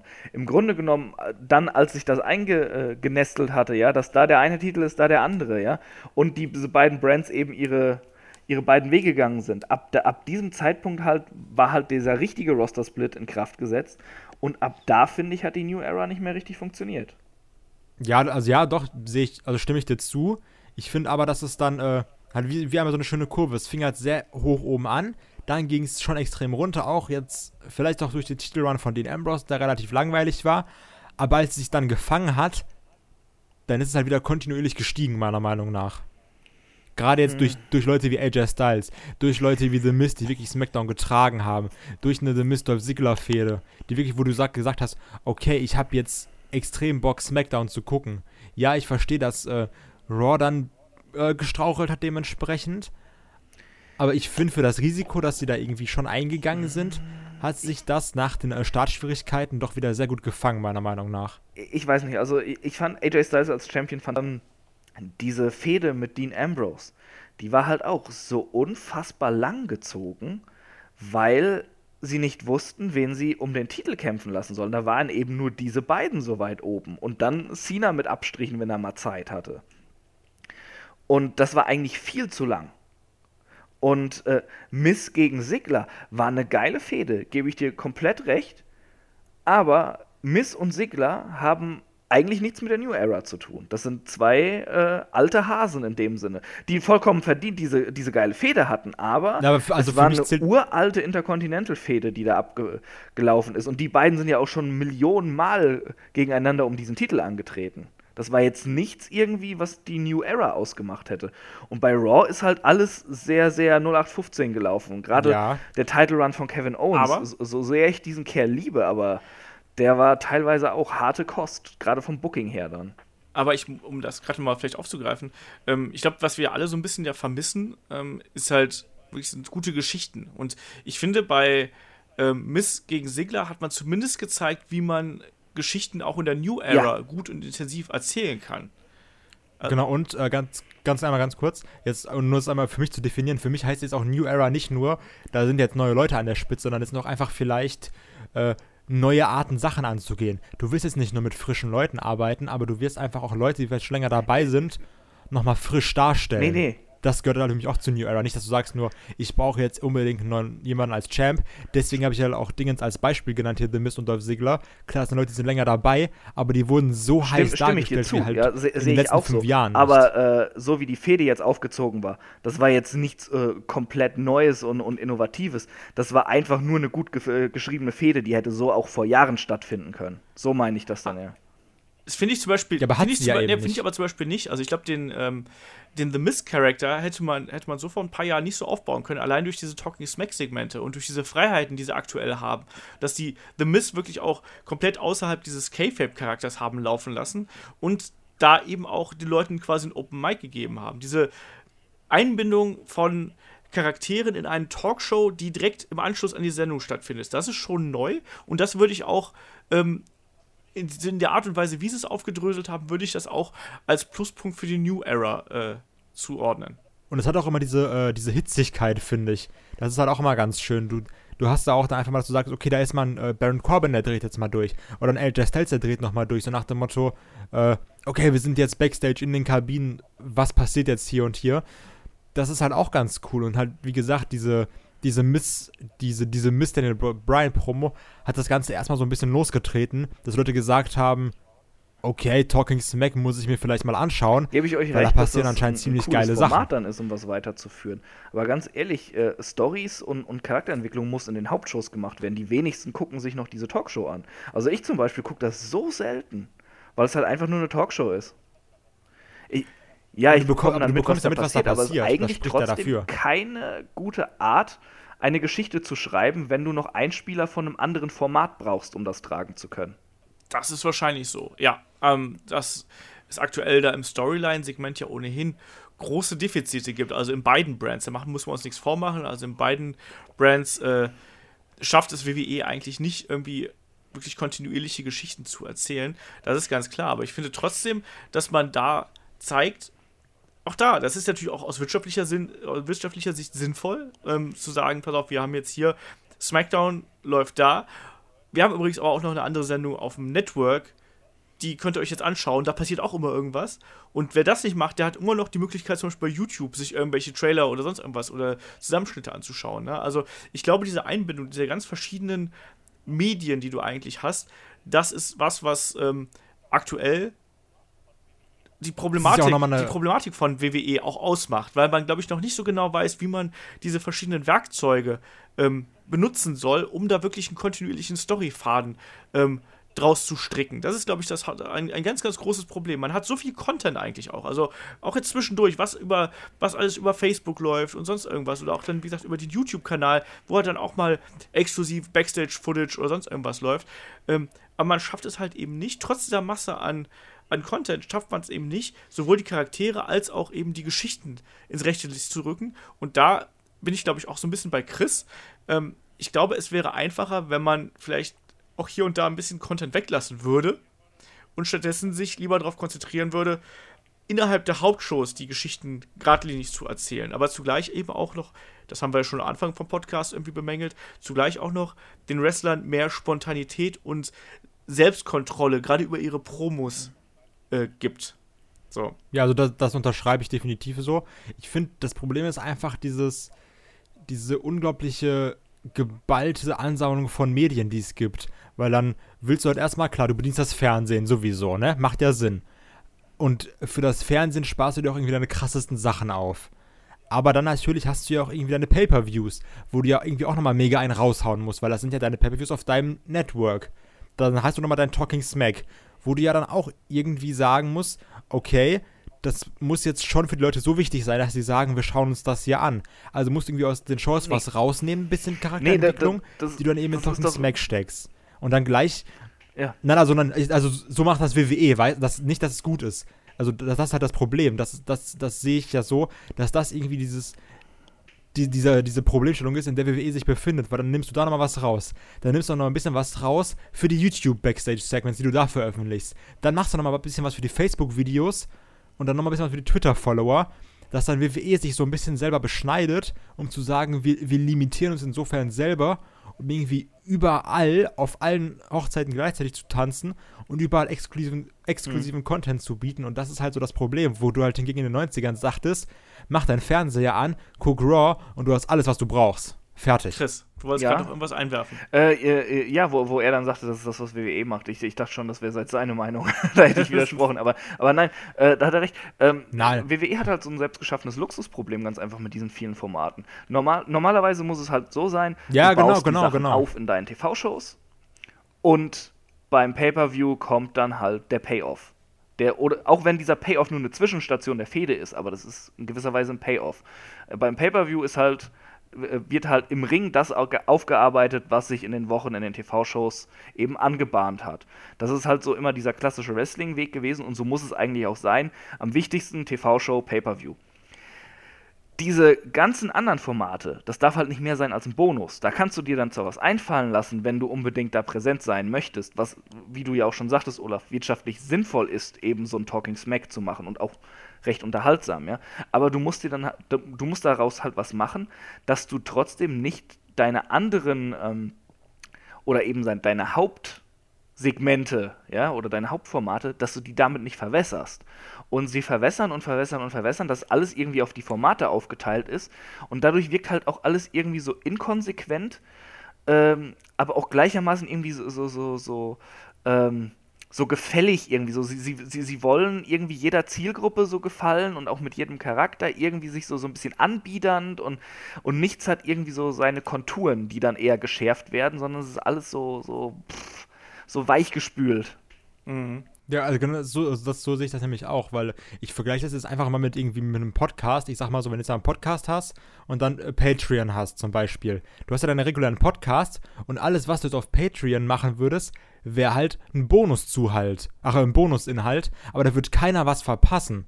Ähm, das ist einfach nur so, okay, man macht jetzt zusätzlich was, was aber absolut dein richtiges Programm nicht abspeckt. Und so macht's WWE einfach halt nicht, was ja auch aus der WWE-Sicht Sinn macht natürlich, ne? Weil die ja auch dieses, weil die dann sagen, okay, wir wollen ja auch unser Network verkaufen, weil wir sind halt auch trotzdem ein großes Unternehmen. Also ich verstehe das schon. Ähm, aber das ist halt eben dieses Problem, weil würdest du jetzt nur sagen, ja, das ist halt ein Bonus für jetzt Leute, die uns mögen, um mal in diesem Patreon-Vergleich zu bleiben, dann wird sich das Network halt um einiges schlechter verkaufen, um, um sicherlich einen, es halt hohen so, äh, zweistelligen ja, Prozentbetrag. Ja, stimme ich dir zu. Äh, die das hohe Kunst die des Storyschreibens in dem Sinne ist es ja, dass du deinen roten Faden hast, dem jeder folgen kann, eben über die TV-Shows und dann den Pay-Per-View mit dem Payoff. Alles drumherum musst du halt so verkaufen, dass es richtig geil ist und dir einen Mehrwert bietet, aber du das trotzdem eben diesen roten Faden mit diesem, dass der der Fokus ist und du, wenn du nur diesen verfolgst, auch immer noch alles mitkriegst. Du kannst nicht irgendwie dann über, äh, über Side-Content dann noch was weiterführen, was du dann vielleicht in der Wochenshow nur in einem Einspieler wieder siehst. Äh, klar äh, wollen sie damit aufmerksam machen, dass du dann was anderes anguckst, aber auf der einen Seite, wozu brauchst du das dann, wenn du diesen Einspieler siehst? Du hast aber nicht dieses komplette Erlebnis, wenn du den Einspieler nur siehst. Das ist ein ganz komisches Ding. Also, ähm, das ist so ein bisschen, ähm, ich, ich vergleiche das jetzt einfach mal, ich, ich komme ja aus der, aus der Games-Sparte, äh, mit äh, Storytelling bei Open-World-Games. Das ist eine unfassbar schwierige Sache, weil du halt nicht nur eben deine Story hast, die du durchziehst bis zu einem Ende, du brauchst auch halt auch noch ganz, ganz viel Side-Content, um eben dieses Erlebnis anzureichern. Aber ähm, wenn du eine gute Story schreiben kannst in der Open World, dann hast du eben diesen roten Faden, den du auch einfach nur durchgehen kannst und du erlebst die geilsten Momente davon und kommst zu deinem großen Payoff am Ende. Wenn du und das, das, das große Talent ist dann, diesen Zeit-Content so anzureichern, dass du da einzelne für sich stehende geile Momente noch haben kannst, die du aber nicht unbedingt brauchst, aber trotzdem dir das, ja, halt so dir das Gefühl vermitteln, das hat einen Mehrwert. Und das schafft genau, also WWE halt, halt geht, nicht. Also ja, bedingt. Also WWE schafft ja irgendwie so Sachen ja. wie äh, Table for Three oder Ride Along oder Swerve jetzt auch vielleicht sowas, ne? Mhm. Aber also ich, ich finde, es ist auch manchmal, ähm, das ist aber auch nicht komplett schlecht, was sie machen, weil ich halt, wie gesagt, dieses Talking Smack, das ist ja auch noch mal, ähm, noch mal ein bisschen an, also es ist ja noch mal ein bisschen mehr äh, Open Mic lastig. Hm. Ich finde ne? das Konzept auch gut. Sagen, also da, da muss man jetzt halt nicht sagen, okay, wenn er jetzt irgendwie ein Wrestler mal ein bisschen abgeht und jetzt mal das eine oder andere Schimpfwort sagt, muss er nicht direkt dich vor deinen äh, Werbepartnern verantworten und sagen so, oh ja, hm, blöd, machen wir beim nächsten Mal nicht mehr wenn jetzt einfach mal ein Wrestler komplett Rage geht, so wie äh, Daniel Bryan einfach mal sauer, ach, äh, The Miz einfach mal sauer wird, der hätte da jetzt auch irgendwelche Schimpfworte einfließen lassen können. Hat er nicht gemacht, weil er ist Profi natürlich, aber da, das wäre halt auch nicht so schlimm gewesen, weißt du, weil es ist, hm. es ist halt dein Network. Das ist auch so dieser Vorteil, dass du sagen kannst, das ist unser Ding, hier können wir noch mal ein bisschen mehr machen, wie wir wollen. Haben wir nicht so die Verantwortung. Ja, aber das machen das sie ja doch auch nicht. Bei oder? NXT zum Beispiel. Aber es, ja, bei NXT ist ja auch wieder ein ganz anderes Produkt, aber letztlich machen sie es doch eigentlich auf dem Network eigentlich jetzt auch gar nicht. Klar, du hast bei, bei, bei Talking Smack und auch bei dem Raw, äh, beim Raw Talk da hast du hin und wieder mal so Ausbrüche nach oben, wo es ja interessant wird, aber ich habe jetzt nicht das Gefühl, dass sie da ihre komplette kreative Freiheit äh, irgendwie ausleben. Also das, das Gefühl habe ich. Nee, halt nee, aber du, du merkst halt schon manchmal jetzt, äh, gerade bei Talking Smack, wenn Daniel Bryan redet, das ist schon teilweise sehr krass Open Mic lastig, wenn er da irgendwelche Promotions erwähnt. Ich glaube, der hat sogar letztes Mal irgendwie über TNA geredet oder sowas einmal ganz kurz. Ich würde es gar nicht oder Open Mic mäßig reden. Ich würde, ich würde es halt K-Fape, äh, Anti-K-Fape nennen oder sonst irgendwas in der Richtung. Also ja, aber es ist ja insofern nochmal, du also ist ja klar, es ist halt nicht K-Fape, aber es ist auch insofern nochmal, ähm, also da doch teilweise ist es auch schon K-Fape, weil du auch deine Charaktere da hast, aber es ist auch so, dass, äh, ich sag mal so, diese, diese schwarze WWE-Liste mit Worten, die du nicht sagen darfst die, also die du im TV nicht sagen darfst, ist da jetzt halt vielleicht nur hellgrau und nicht schwarz. So meine ich das. Ja. Dass da auch mal Sachen angesprochen werden dürfen, die jetzt die WWE mit seiner Corporate Identity nicht sagen würde. Ja, hier Aber und da kommt das mal vor. Ja, Chris? Ähm, äh, nee, äh, ich, ich wollte nur sagen, äh, wir, wir führen das jetzt gerade sehr, sehr weit aus, eben was halt eben die Probleme sind über die verschiedenen Formate. Aber ich glaube, so wie wir das vorhin gefordert haben bei Charakteren, sollten wir die New Era vielleicht auch noch mal ein bisschen äh, zuspitzen, was jetzt äh, auch weitere spezielle Probleme eben sind und nicht nur eben auf diese Formate. Genau, so. ja, das, ja, ja, das, das auf jeden ganz Fall. Ganz klar, ich meine, es geht ja, das ist da äh, gerade im kreativen Sektor aktuell extrem kriselt bei WWE. Das zeigt ja auch, zeigen ja auch die Ratings derzeit, muss man ja ganz klar so sagen. Also auch wenn jetzt David gerade nicht hier ist, der sonst hier unser Ratings-Experte ist, ähm, WWE hat jetzt zuletzt äh, das, das schlechteste Rating in seiner Geschichte eingefahren. Und ich bin mal ganz frech und sage mal, das liegt nicht allein daran, dass Roman Reigns der Top-Guy von WWE ist, sondern generell einfach eher daran, dass man es aktuell nicht schafft, überhaupt irgendwelche interessanten Charaktere oder interessante Storylines irgendwie zu entwerfen. Und da diese Verwässerung, die wir gerade angesprochen haben, dass es letztlich äh, ich glaube, dass das vielleicht ein Ursprung von dem sein, sein kann, was wir gerade eben, äh, was wir, was, was wir jetzt in den Ratings sehen. Ähm, aber letztlich sind halt eben ganz viele kleine Problemstellen. Und ähm, das fängt meiner Meinung nach halt bei sowas wie ähm, einem Roman Reigns an.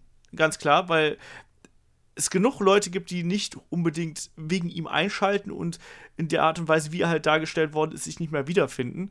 Zugleich schafft WWE aber auch nicht, ähm, ein Kontrastprogramm zu dem zu bieten. Gerade bei Raw schafft man es nicht, ähm, die Leute, die Roman Reigns nicht mögen, wenigstens noch mit irgendwas anderem vor den Fernseher zu kriegen. Mit, Rom, mit, mit Braun Strowman hat man es jetzt zuletzt so ein bisschen geschafft, dass man gesagt hat, so ja, nee, Braun Strowman ist cool. So, das sind dann die, die Erwachsenen sagen dann, Braun Strowman ist cool, weil er hat Roman Reigns verhauen und die Kinder sagen dann, ja, Roman Reigns, äh, ne, äh, der Arme, so ungefähr, ne. Aber ähm, es geht durch die gesamte das gesamte Raw-Roster und auch jetzt aktuell bei SmackDown merkst du halt eben, dass da ähm, da fehlt einfach die Emotionalität hinter und die Intensität hinter. Also, das sind alles irgendwie so 0815-Geschichten, die halt eben ausgepackt werden.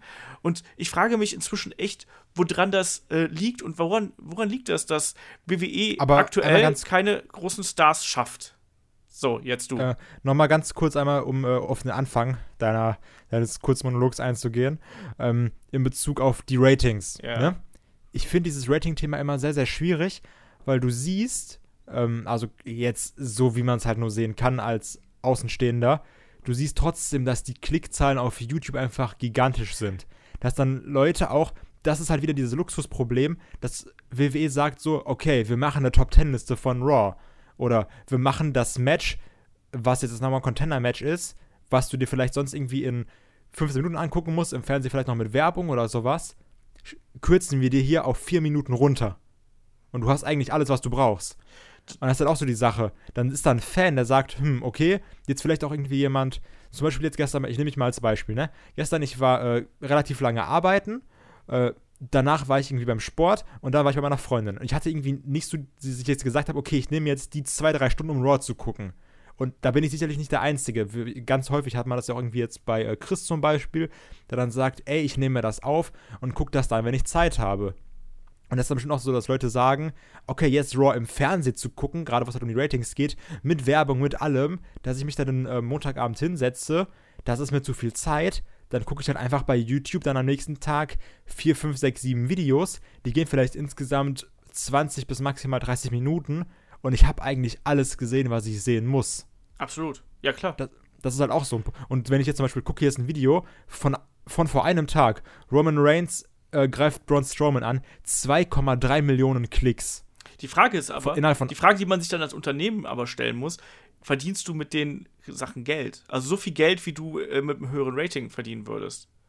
Ja, klar, das ist halt die Frage. Aber ich glaube, sie sagen einfach nur, okay, bevor wir jetzt das Risiko eingehen, äh, dass jemand anders das A schwarz macht und dass wir dann sowieso nicht mit der Zeit mitgehen und dann vielleicht diese YouTube-Generation gar nicht abdecken, machen wir halt einfach beides und nehmen dann das mit, was wir kriegen können.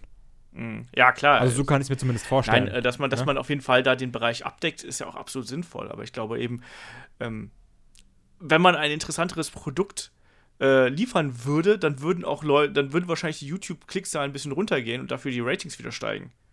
So in dem Sinne, Ja, weil die Leute halt die halt die gesamte Frage, Show ne? sehen wollen. Was mir, was, was, was, was mich auch äh, zuletzt so massiv gestört hat, dass WWE es auch noch nicht mehr schafft, einen vernünftigen Cliffhanger mehr zu schreiben. Also, das stimmt. Also das, das nervt mich aber auch extrem. Also ich habe ich hab seit, Wochen und Monaten habe ich nach dem Ende einer Raw oder Smackdown Folge habe ich eigentlich keinen Grund oder keine Motivation ähm, für nächste Woche einzuschalten. Also ich sehe es nicht. Also jetzt auch diese Woche wieder, weißt du dann, ja, nächste Woche gibt es das Intercontinental Title Match. So, ja, schon wieder. So. Cool, ich sehe The Mist nochmal im Title Match, finde ich gut. Aber ansonsten, es gibt einfach keine, äh, da ist keine Brisanz drin. Also es ist, es ist viel zu selten ist da eine Brisanz drin. Ne? Also hier mit, mit Roman und, und, und Braun. Das war ein Ding, da haben Leute gesagt, ja, das finde ich interessant. Ne? Und das sieht man dann auch bei YouTube zum Beispiel an den Klickzahlen, ne? dass sich das äh, verbreitet hat. Aber nichtsdestotrotz ist es dann eben so, dass das viel zu selten der Fall ist, dass du solche Momente hast, die dich dann auch äh, die Wochen drauf noch zum Einschalten bewegen. Und das schafft WWE aktuell aus dubiosen Gründen nicht. Und das geht einher damit, dass man es auch derzeit nicht schafft, egal bei welcher Brand. Und ich sehe auch derzeit SmackDown arg am Kriseln, also jetzt gerade nach dem Superstar-Shake-Up, ähm, dass äh, beide Roster komplett verwässert sind und dass du kein, keine Stars hast, die wirklich dir ans Herz gewachsen sind, sondern sind alle halt irgendwie da, aber es ist keiner dabei, der dich, der dich packt. Ne? Also deren, deren Geschichte, die du dich packt irgendwie, dass du wirklich dabei sein willst und erfahren willst, so, nächste Woche geht's jetzt mit dem so und so weiter und das will ich, das will ich sehen. Weißt du, früher mit, auch da wieder, blödes Beispiel der Attitude Era, ne? egal ob du jetzt, ob du jetzt da einen, Austin hast, einen Rock hattest, einen DX hattest oder sonst irgendwas, du wolltest wissen, was nächste Woche passiert und auch, da hast du auch viel Blödsinn mitgesehen, ne? aber du wolltest trotzdem wissen, was deinen Helden passiert. Heute hast du irgendwie keine Helden mehr, sondern nur noch so, ne, Figuren halt, so Schauspieler, also nicht Schauspieler, das ist, Ja, dass er dieser gut, äh, klar, jetzt, wer mich kennt, weiß, was jetzt kommt, ne? Also du hast es ja auch geschafft, äh, als dieses CM Punk McMahon-Fehde gab. Also gerade dieser, dieser Aufbau zu Money in the Bank. ja, zum Beispiel. Da hattest du ja auch immer dieses, okay, mir ist eigentlich alles egal, aber bitte zeig mir, was jetzt als nächstes kommt. Ich will es unbedingt wissen. Also, manche, ich finde, WWE schafft das. Also, es gibt ja immer so, so, so Jahreszeiten, wo WWE das manchmal mehr schafft und mal genau, weniger. Du hast eigentlich doch so also einmal entweder im Jahr. die haben halt ein, ich finde, du hast immer einmal im Jahr so einen Moment, wo du sagst so, ja, jetzt ist WWE wieder richtig geil und danach, dann, dann es direkt wieder so, dann dümpelt es halt direkt wieder. Ich finde, du hast zwei. Du hast einmal diese, diese Road to WrestleMania, wo du irgendwann vom Hype angesteckt wirst, automatisch. Auch wenn jetzt Raw davor teilweise auch nicht mehr als über dem Durchschnitt ist, aber trotzdem hast du halt irgendwie so, du wirst halt angesteckt, das ist klar, dann ist halt der Rumble sowieso, diese, dieser, dieser Weg zum Rumble ist sowieso immer eine der geilsten Sachen. Dann geht es wieder ein bisschen abwärts und dann zu WrestleMania nochmal richtiges hoch. Und das zweite, was so ein bisschen kleiner ist bei mir, ist dann nochmal dieser Money in the Bank SummerSlam. Mhm. Aufschwung einmal ganz kurz, den ich dann habe. Ja, man merkt halt schon diesen, diesen Hype Anfang des Jahres, merkt man dann eben auf jeden Fall. Ähm, wo ich jetzt dann äh, ganz konkret mal gerne drauf eingehen würde, wo hat mich auch der, der Volker eine Frage zugestellt. Und zwar geht es dann um die, um die Allstars, die jetzt gerade dann zum Rumble oder letztes Jahr dann ja auch schon bei WrestleMania, wo dann ja auch, äh, bei WrestleMania, bei Survivor Series und so, wo dann, wo dann eben auch ein Goldberg dann eben und ein Lesnar dann eine prominente Rolle gespielt haben. Ähm, seht ihr die Allstars als Problem und vor allem seht ihr es aktuell als Problem, dass Lesnar als Teilzeit-Wrestler den Gürtel hält. Also erstmal grundsätzlich, Allstars ein Problem. Chris? Kann man pauschal nicht sagen. Äh, sie sind ein Problem eigentlich, ja, aber sie sind halt eben ein hausgemachtes Problem. Man braucht sie. Das habe ich auch, glaube ich, damals in diesem Allstar-Cast gesagt. Wenn ich mich recht erinnere, war ich dabei. Ja, ich wollte gerade äh, sagen, weil das ist, glaube ich, auch die richtige Besetzung zu fragen, weil das waren auch, glaube ich, wir drei, die den gemacht ich, haben. Ich, ich, ich, glaube ja. Und es ist halt so, ich finde es scheiße, dass ein Lesnar und ein Goldberg den Jungstars die Spots wegnehmen. Und man kann jetzt natürlich darüber debattieren, ob das richtig war, einem Goldberg den Titel zu geben zu WrestleMania, der dann von einem anderen Teilzeit-Wrestler gewonnen wird, weil sie denken, das hat noch mehr Fokus. Halte ich weiterhin für Kappes. Ich find, meiner Meinung nach hätte das, das Match Goldberg-Lesnar eh einen riesen Fokus gehabt. Aber egal. Aber man hat eben das Problem, dass man es nicht schafft, neue Stars zu kreieren. Und dann steht man auf einmal immer Ende des Jahres da und denkt sich so, hm, Kacke. In drei Monaten ist WrestleMania. Wir trauen unseren Leuten aber irgendwie nicht zu, dass die die Massen bewegen. Müssen wir doch noch mal bei dem und dem durchklingeln, ob der wiederkommt. Und das ist halt eben der Fall. Sie, sie müssen endlich mal Charaktere erschaffen, wie du schon sagst, äh, wo man emotional einfach involviert ist und die einen abholen irgendwie und die nicht einfach so Larifari 0815 PC, wir müssen uns an alles anbiedern, wir haben keine, äh, kein, keine Individualität. Äh, Figuren sind, sondern halt einfach mal vernünftige Charaktere schreiben. Und das ist schwer, das können nicht alle, nur dann muss man vielleicht einfach mal andere Schreiber einstellen, denn mit dem Team, was man momentan hat, scheint es nicht zu gehen. Das Talent hat man dafür, eben bei den Wrestlern, aber in einer anderen Abteilung, eben die, die sich Geschichten einfallen lassen sollen und Charaktere aus, äh, ausfertigen sollen, da mangelt es scheinbar an Talent und da muss man dann halt wirklich einfach mal neue und bessere Leute zu holen und nicht dann einfach irgendwelche, die vielleicht mal in Hollywood äh, ähm, äh, die erste Folge für, für eine Serie geschrieben haben, die dann nach drei Folgen abgesetzt wurde oder so, ja. Nur weil man sagen kann, wir haben Hollywood-Schreiber verpflichtet. Da muss man ansetzen. Und da brennt es. Aber ganz gewaltig. Denn noch viel länger kann man das nicht ziehen mit den Allstars. Der Undertaker ist jetzt weg. So, Goldberg kann es auch nicht immer wiederholen, denn da hat sich auch schon am Ende seines Runs angedeutet, dass die Leute nicht mehr so viel Bock drauf hatten. Lesnar ist immer, ja, äh, das schwankt so ein bisschen. Mal hat man Bock auf ihn, mal gar nicht, ja. Und in letzter Zeit war es eher immer gar mehr nicht. Bock auf ihn, wenn er kein Champ ist. Ja, das, das stimmt, genau. Und dann und ein Triple H, den du dann einmal im Jahr holst, irgendwann ist da die Wirkung auch vorbei. Da, es muss jetzt ganz dringend was passieren und da reicht es eben nicht zu sagen, wir sind in der New Era. Da muss eine echte New Era her und wenn man dafür neue Schreiberlinge braucht, dann muss man sie holen. Für mich ist aber auch immer so ein bisschen das Problem, um da mal aufzugreifen, dass WWE auch jedes Mal immer diese sagt so, okay, und jetzt nochmal noch größer und jetzt brechen wir noch den Rekord mm. und den Rekord brechen wir jetzt auch noch. Ja, so, genau. Okay, wenn, klar, wenn du jetzt irgendwie sagst, ja, dann haben wir irgendwie ein Match mit Vin Diesel und The Rock, wenn er als erst irgendwie mit dem Auto von der Klippe springt und dann mit dem Fallschirm 360-Grad-Drehung macht und auf den Füßen landet, klar, dann gucken halt tausend Leute zu. Aber du kannst auch einfach sagen, okay, wir machen jetzt mal ein WrestleMania, da sind dann vielleicht 10, 20.000 Leute weniger da, was natürlich extrem scheiße ist für die WWE jetzt gerade, was irgendwie den Mhm. Umsatz angeht. Aber dann hast du auch mal vielleicht einfach jemanden etabliert. Das, weil, das glaube ich halt noch ich nicht mal so, mal. Ich glaube noch nicht mal, dass WrestleMania deswegen weniger Tickets verkaufen würde, weil du kaufst WrestleMania noch nicht mal unbedingt wegen der Wrestler an sich, sondern du kaufst WrestleMania wegen WrestleMania. Ja, gen- genau, du kaufst WrestleMania. Tickets verkaufen würden sie genauso viele. Ich glaube, es würden weniger Leute vielleicht dann im TV einschalten, ja. Aber, im Network, aber sie bräuchten dann, Okay, ja, sie, gut, sie auch. bräuchten genauso wie es einige äh, Fußballvereine einfach mal haben, große Fußballvereine, die Spieler verlieren und neue Spieler aufbauen müssen, die dann sagen, okay, die nächsten zwei Jahre, das ist eine Übergangsphase. Ja, wenn wir da halt äh, nicht Meister werden oder nicht in der Champions League sind, müssen wir mit leben, dass das halt auch einfach mal nur die Europa League ist. Und Ja, gut, aber ich finde, also der Vergleich hinkt halt Natür natürlich hinkt der in gewisser Hinsicht, sagt, aber, aber Ja, okay, diese gut. Einsicht, dass eine Übergangsphase her muss, dass man da dann nicht immer, immer sagen kann, wir brechen noch den Rekord und den Rekord und den Rekord, ja, dass man da dann einfach mal die Klappe hält und sagt, wir machen eine vernünftige WrestleMania mit den neuen Leuten. Sowas muss halt eben her. Aber also ich finde, das ist bei WWE auch immer so ein bisschen so, klingt zwar dumm, aber wie so, wie so ein Di Diäteffekt, weißt du? WWE sagt immer, okay, klar, nein, wir machen jetzt neue Stars, weil wir brauchen neue Stars. Deswegen etablieren wir jetzt den, den und den.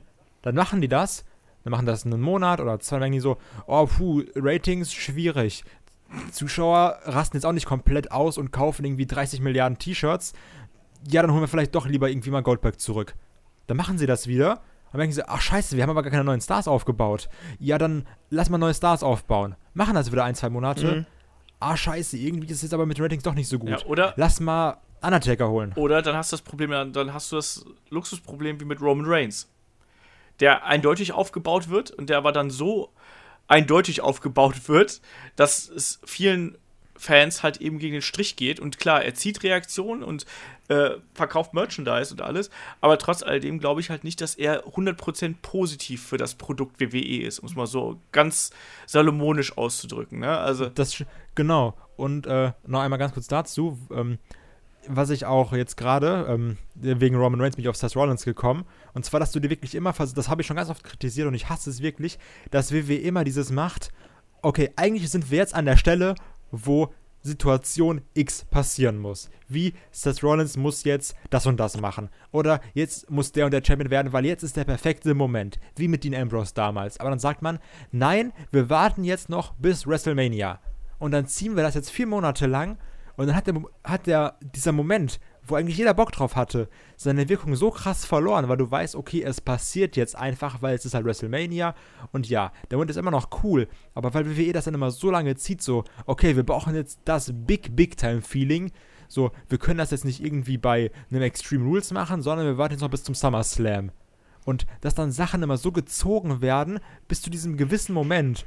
Und dass sie dann schon wieder irgendwie, gerade in dieser schnelllebigen Generation heute, dass du sagst so, okay, jetzt mag ich das, in fünf Minuten mag ich das.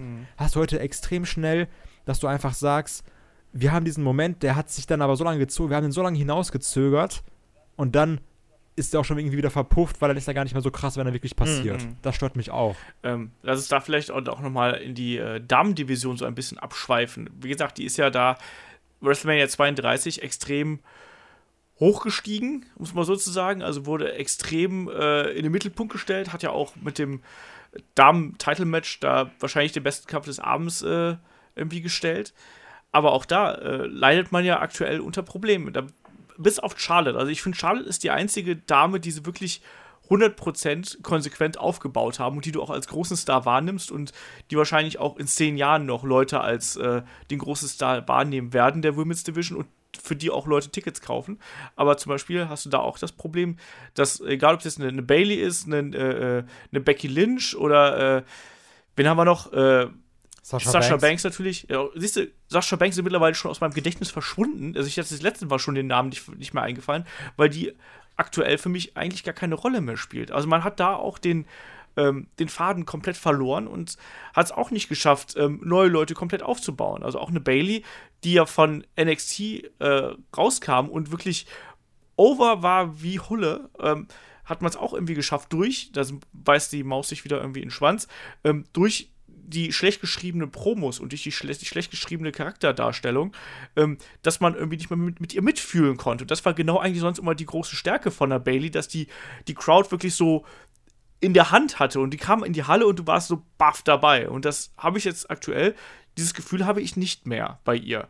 Ähm, und bei so vielen. Was ich aber. Ja. Ja. Du zuerst. Was ich aber auch ähm, extrem jetzt nochmal, gerade bei der Women's Division, als Problem sehe, wie du jetzt auch halt irgendwie so, so äh, Headlining von Pay-Per-Views angesprochen hast. Ich finde, bei NXT war das, okay, Sasha Banks gegen Bailey war so eine heftige Fehde, wo auch das, alle Zuschauer so involviert waren, dass man gesagt hat, okay, das ist jetzt unser Main Event, weil das ist, das ist jetzt so die heiße Fehde im Moment. Die ist gerade sogar heißer als der NXT-Titel. Und bei Raw und äh, SmackDown oder halt bei den Pay-Per-Views war das immer so, also für mich hat es jetzt immer so angefühlt, okay, wir machen das jetzt, damit wir sagen können, wir haben das gemacht. Mhm. Ja, das ist das erste Women's Hell in a Cell Match. Das ist das erste Mal, dass das und das die Women's machen. Das ist das erste Mal, dass die jetzt ein Iron Man Match machen, was so und so lange geht. Das war immer, ja, okay, das ist eine enorme Würdigung, auch äh, gerade wenn du jetzt halt siehst, dass vorher, wie wir schon mal gesagt haben im, im äh, Fiki Fiki Podcast, wo wir da gesagt haben, vorher hat du Brown Panties Match und jetzt hast du wirklich das Women's Wrestling, aber da war dann immer so, okay, wir haben jetzt Sachen, die sind so krass, die sind nie passiert, aber wir machen jetzt alle zack, zack, zack, zack, zack, um zu sagen zu können, guck mal, wir haben so ein Frauenmatch gehabt, guck mal, wir haben so ein Frauenmatch gehabt, ja. guck mal, wir haben so ein Frauenmatch gehabt. Abzuschließen, das, du meinst, das, du machst ein erstes Mal, ob ein erstes Mal willen und ob der ja. Wirkung nach außen. Genau, und das macht alles, also macht es komplett kaputt, finde ich. Da, das ist es, Kai. Äh, und das ist halt auch eben ein Zeichen für schlechtes Storytelling. Was machen, äh, machen Filme, die keine Geschichte erzählen können oder, oder nichts, nichts tragen können, ja? Dann hauen sie halt aus, aus irgendwelchen Gründen eine, eine stumpfsinnige Action-Szene oder, irgendeine fette Explosion rein oder so. Weil dann denkst du, oh ja, das war schon irgendwie geil, ja? Dann versuchen sie halt mit sowas irgendwie zu überzeugen ob, obwohl eigentlich war es noch gar nicht reif dafür die Zeit. Da fehlte ein Aufbau oder, oder irgendein anderer Schritt eben dabei. Und ähm, bei Sascha Banks haben sie halt auch irgendwie, klar, sie, sie, sie wollten die, äh, ähm, sie, sie, wollten da alles, äh, äh, ja, so darstellen, dass sie und Charlotte gleichwertig sind. Aber irgendwie hat das dann nicht so hingehauen, weil Charlotte war halt die klare Siegerin. Ich meine, Charlotte ist super aber Sascha Banks haben sie auch ihren Moment genommen und auf einmal hing sie dann in der Luft, denn dann war Bailey da und irgendwie hat sie sich davon nicht erholt, dass sie dann diese, diese Übergangsfäden mit Nia Jax oder sowas hatte. Das ist, ist, ganz komisch, das ist einfach nicht durchdacht. Das ist irgendwie so, so ja, jetzt ist der äh, äh, an der Stelle und dann ist er da so ein bisschen und dann, dann schieben wir den nächsten nach und dann fehlt aber auch wieder der Gedanke, was machen wir mit dem, den wir aus dieser Stelle zurückgezogen haben. Das, und, und das macht eben diese New Era irgendwo kaputt. Ähm, das Talent dafür ist da, es sind neue Gesichter. Es gab noch nie so, so ein talentiertes Roster wie jetzt. Aber es ist vom Booking her und alles äh, hat es sich nicht weiterentwickelt. Das, das wirkt teilweise eher wie ein Schritt zurück. Es, es fehlt einfach irgendwie so das Verständnis für, äh, ja, für, für Geschichten und für Charaktere und man für versucht es, ja und, und, eben diese Momente zu kreieren. Das musst du ja aufbauen. Da, dafür fehlt aber auch zur richtigen Zeit diese Momente ja, ja, genau. zu machen. Und, und, da ist man irgendwie so eingefahren und diese New Era, äh, die mag vom Talent her angekommen sein, aber bei allem, was dahinter läuft in diesem großen Konstrukt WWE, ist das noch so ein eingefahrener Haufen dass deshalb diese New Era gar nicht richtig einsetzen kann, meiner Meinung nach. Und ich finde also gerade im Zug auf Charaktere ist auch das Problem. Ich finde, dass WWE jetzt mehr als denn nie es nicht schafft, Faces zu schreiben. Mhm. Also du, du schaffst Heels zu schreiben, ja, das ist okay, das ist auch kein Thema. Ich finde, das ist auch einfacher als ein Face zu schreiben, bin ich ganz ehrlich. Weil ich finde, äh, diese GP, dass du jetzt sagst so, ja, aber äh, London ist ja richtig scheiße, kommt noch mal besser rüber, als zu sagen, ey London, macht mal ein bisschen laut. Also ist immer ein bisschen blöd. Und ähm, deswegen, also so ein, so ein Kevin Owens oder so ein AJ Styles, der jetzt irgendwie so mittendrin ist, die kannst du noch besser als Heal darstellen. Aber jetzt so einen vernünftigen Face oder ein vernünftiges Face, also ich, also man merkt es irgendwie bei einem Seth Rollins, was extrem schlimm ist, und bei einem äh, Finn Balor, das ist sehr, sehr schwer, da ein richtiges Face darzustellen, was jetzt nicht komplett 0815 ist. Der Einzige, der jetzt wirklich ein geiles Face geworden ist, wieder, äh, aber auch was komplett an der Person selbst lag, lag war Chris Jericho, meiner Meinung nach. Mhm. Ja, der aber auch einfach durch seine Genialität irgendwie da seinen Charakter so overgebracht hat, das ist auch unfassbar. Und da merkst du halt dann eben auch, wenn die Wrestler selber mehr Freiheiten genießen, dann kommt da auch mehr bei raus. Und wenn die da Einfluss drauf haben und wenn dann auch wirklich Ideen, glaube ich, auch angenommen werden oder die einfach Dinge umsetzen können. Wie gesagt, Jericho ist jetzt ein gutes Beispiel, New Day war ein gutes Beispiel dafür. Aber ansonsten hast du halt einfach bei vielen Charakteren häufig das Gefühl, dass du ja, das sind Kunstfiguren so und es wirkt künstlich in sich und du hast trotzdem immer mal so Momente bei WWE, finde ich. Also auch jetzt über das letzte Jahr verteilt. Du hast Momente, wo WWE wieder geil ist. Und das finde ich halt so kurios, dass, es, äh, dass man das eben trotzdem mal wieder hinkriegt, Augenblicke zu kreieren, wo du sagst, hey, da war ich jetzt wirklich komplett drin. Also Match 7 bei Cesaro gegen Sheamus. Zwei Leute, die vorher keine Rolle gespielt haben. Auf einmal, bam, mega geil. Danach der Tag Team Run und jetzt auch, auch der, der, der Heel Turn mit denen haben sie offensichtlich irgendwie, da wissen sie ungefähr, wo sie mit denen hinwollen und ich kann es dir nicht genau erklären, wieso, aber irgendwie bei denen zum Beispiel würde ich sagen, die sind jetzt aus dem letzten halben Jahr nicht komplett kaputt hervorgegangen. So. Nee, ja? aber, aber dass sie wissen, wo sie mit denen hinwollen, da bin ich immer noch skeptisch. Ich, ich bin immer noch der Meinung, der, dieser Heel-Turn, den kannst du machen, ja, aber der war auch irgendwo er erzwungen, weil sie kein aufgebautes Heel-Tag-Team haben, das mit den Hardys fäden kann sonst.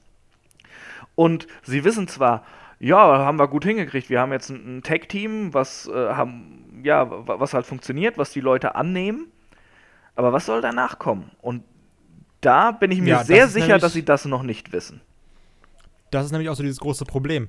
Weil hättest du mich, ähm, also, oder du hast mich da sogar, hör den Podcast, vor WrestleMania gefragt, dass man so dachte, okay, wer wird, wer wird jetzt das nächste Tag-Team? Du hast jetzt ein Jahr ein halbes Jahr mit gutem Aufbau, ein halbes Jahr mit großer Scheiße, Enzo und Big Cass. Und wir alle dachten so, okay, jetzt ist der große Payoff, jetzt ist der Moment, Enzo und Big Cass kriegen jetzt die Titel, weil die waren am Anfang mega over, sind jetzt aber auch immer noch over natürlich irgendwie.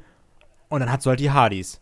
Und dann so, okay, die Hardys sind einfach viel, viel größer als Enzo und Big Cass. Jetzt hast du die als Champs. Und jetzt hast du dich auch wieder so ein bisschen gebuckt, dass du sagst, okay, wir haben die Hardys, die findet auch jeder geil. Außer vielleicht Chris, der keine Ahnung hat von allem. Ähm, aber dass da diese Hardys, die so krass sind, die, nimmst du jetzt auch nicht die Titel weg, weil das wäre auch irgendwie wieder dumm. Und dann, also, und wenn du das dann jetzt von Enzo Amore und Bekers machen lassen würdest, hätte das auch irgendwie wieder seinen, seinen Effekt verloren. Das hm. ist dann auch wieder. Hm. Und wenn ich weiß jetzt genau, wenn Enzo und Cass die Titel gewinnen, wird es halt cool sein, aber es ist auch so, okay, es ist jetzt halt passiert. Aber du, du kannst von den momentanen Tag-Teams. So, ja, ist ja, halt so. Von den momentanen Tag-Teams kannst du eigentlich keinen den Titel groß gewinnen lassen. Also, ja, ja äh, äh, Cesaro, äh, Cesaro und Sheamus kommen dann noch am nächsten ran. Aber eigentlich, sie haben jetzt halt auch schon äh, gegen, gegen die Hardys verloren eben. Und ja, sie sind jetzt böse und dadurch hauen sie auf einmal stärker zu oder was auch immer die WWE-Logik davor gibt.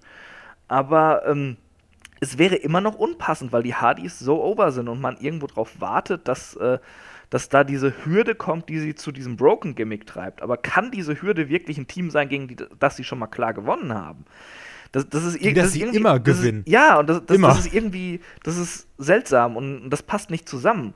Die einzige Möglichkeit ist eigentlich, dass dann Revival, wenn die zurückkommen, dass die so stark dargestellt werden, dass du dann auf einmal Revival und die Hardys irgendwie auf einer Stufe bringen kannst. Und die dieses die große aber auch, wie willst du da Revival reinpacken? Also, das weiß ich halt ja, das nicht. Ist Weil willst du jetzt wirklich die Hardys wieder die Titel an Revival abgeben lassen, aber wenn du es nicht machst, wird Revival auch wieder komplett mhm. irgendwo rumdümpeln und nichts machen und dann irgendwie wieder gegen, gegen Enzo Amore und Big Cares fäden Deshalb, lassen. die müssen eigentlich dieser Stepping Stone sein, durch den die Hardys dann müssen. Und ah, da, da ist so, so viel Undurchdachtes einfach dabei. Und da ist dann aber auch wieder. Das Problem ist. Ja.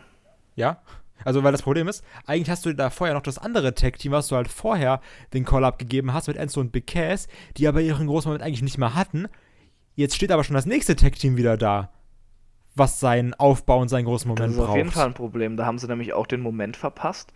Bei, bei Enzo und Big Cass, so langsam gehen sie eher, eher in die Richtung, dass sie nicht mehr so over sind. Und, ähm, The Club, da hatten sie auch lange den Moment verpasst. Die waren auch, als sie kamen, waren sie absolut heiß. Dann haben sie so langsam verjobbt, dann haben sie ihnen ein bisschen Comedy gegeben und Dana Brooke war auf einmal dabei, die jeder scheiße findet, mit Recht. Und äh, dann waren sie auf einmal doch wieder ernst und dann haben sie äh, irgendwie auf einmal die Gürtel gehabt. War das, war das nicht sogar in der Pre-Show haben sie die gewonnen, ne? Das war, das, das war auch das war, das war halt alles. Also auch der Run. Also das war richtig, richtig schlecht. Und auch, dass, dass dann Cesaro und Sheamus dadurch keinen längeren Run hatten, war auch richtig, richtig schlecht. Denn die haben da gerade super funktioniert.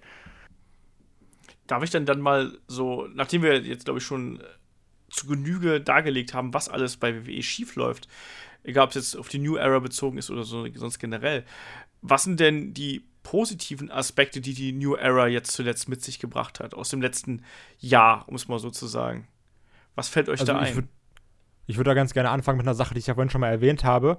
Und zwar ähm, einfach mal dieses ganze Themenfeld SmackDown, wo du gesehen hast, okay, es ist A, eine Show, die nur zwei Stunden geht. Wir müssen nicht nochmal diese zwei, drei Stunden Debatte aufmachen, weil bla bla bla, die wurde schon tausendmal geführt. Klar, drei Stunden mehr gewinnen, bla bla, langweilig. Aber du hast einfach eine konzentriertere Show, wo du vielen Leuten Chancen geben kannst. Äh, Rhino und Slater genial zusammen. Also jetzt Comedy Gold auch teilweise dabei.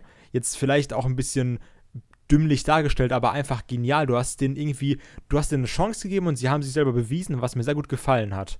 Ähm, was man jetzt auch so ein bisschen, ich muss, ist vielleicht Guilty Pleasure, aber diese, diese Fashion Files, diese Fashion Police Mhm. von, äh, diese äh, Backstage-Segments da von äh, Fandango und Tyler Breeze, ich finde die schon irgendwie Die sind gut. Die sind gut. unterhaltsam, also sehr komisch unterhaltsam. Das, das ist auch nicht schlecht, ne? Das gefällt mir auch. Und wer hätte jemals gedacht, dass du dann äh, jetzt Breezango um die Tag Team Titel fäden lassen würdest? Ganz ehrlich, ich fände das nicht mal kacke, wenn die gewinnen würden. Ich sag dir, wie es ist. Es ist vielleicht komisch, aber ich, ich meine, warum denn nicht? Du hast doch jetzt die Chance, einfach mal zu rotieren, einfach mal anderen Leuten eine Bühne zu geben. Und das finde ich jetzt ganz cool. Weil klar, du kannst, also wenn du jetzt irgendwie ein bisschen pessimistisch bist, sagst du, okay, das Roster ist dünn besetzt. Wenn du jetzt mal irgendwie ein bisschen optimistischer das Ganze siehst, kannst du einfach sagen, okay, dafür kann aber vom Prinzip her jeder eine Chance bekommen. Egal, ob du vorher der größte Jobber warst, aka Jinder Mahal, oder ob du jetzt einfach jemand warst, der mal ein vernünftiges Repackage brauchte. Ähm, weil ich muss ganz ehrlich sagen, dass ich die Usos als Ziel trotzdem nochmal angenehmer finde. Es ist nicht so, dass ich sage so, boah, ey, geil, die Usos sind, sind jetzt da und haben ein Match. Aber es ist halt noch was anderes als die Usos vorher. Mhm. Von daher ist es auch nochmal nicht schlecht. Also du hast auf jeden Fall mehr Spielraum für, die, für viele Charaktere. Äh, darf ich da kurz darauf antworten? Ähm, ich gebe dir an sich recht, das, äh, da bekommen Leute Chancen, die vorher keine hatten und alles.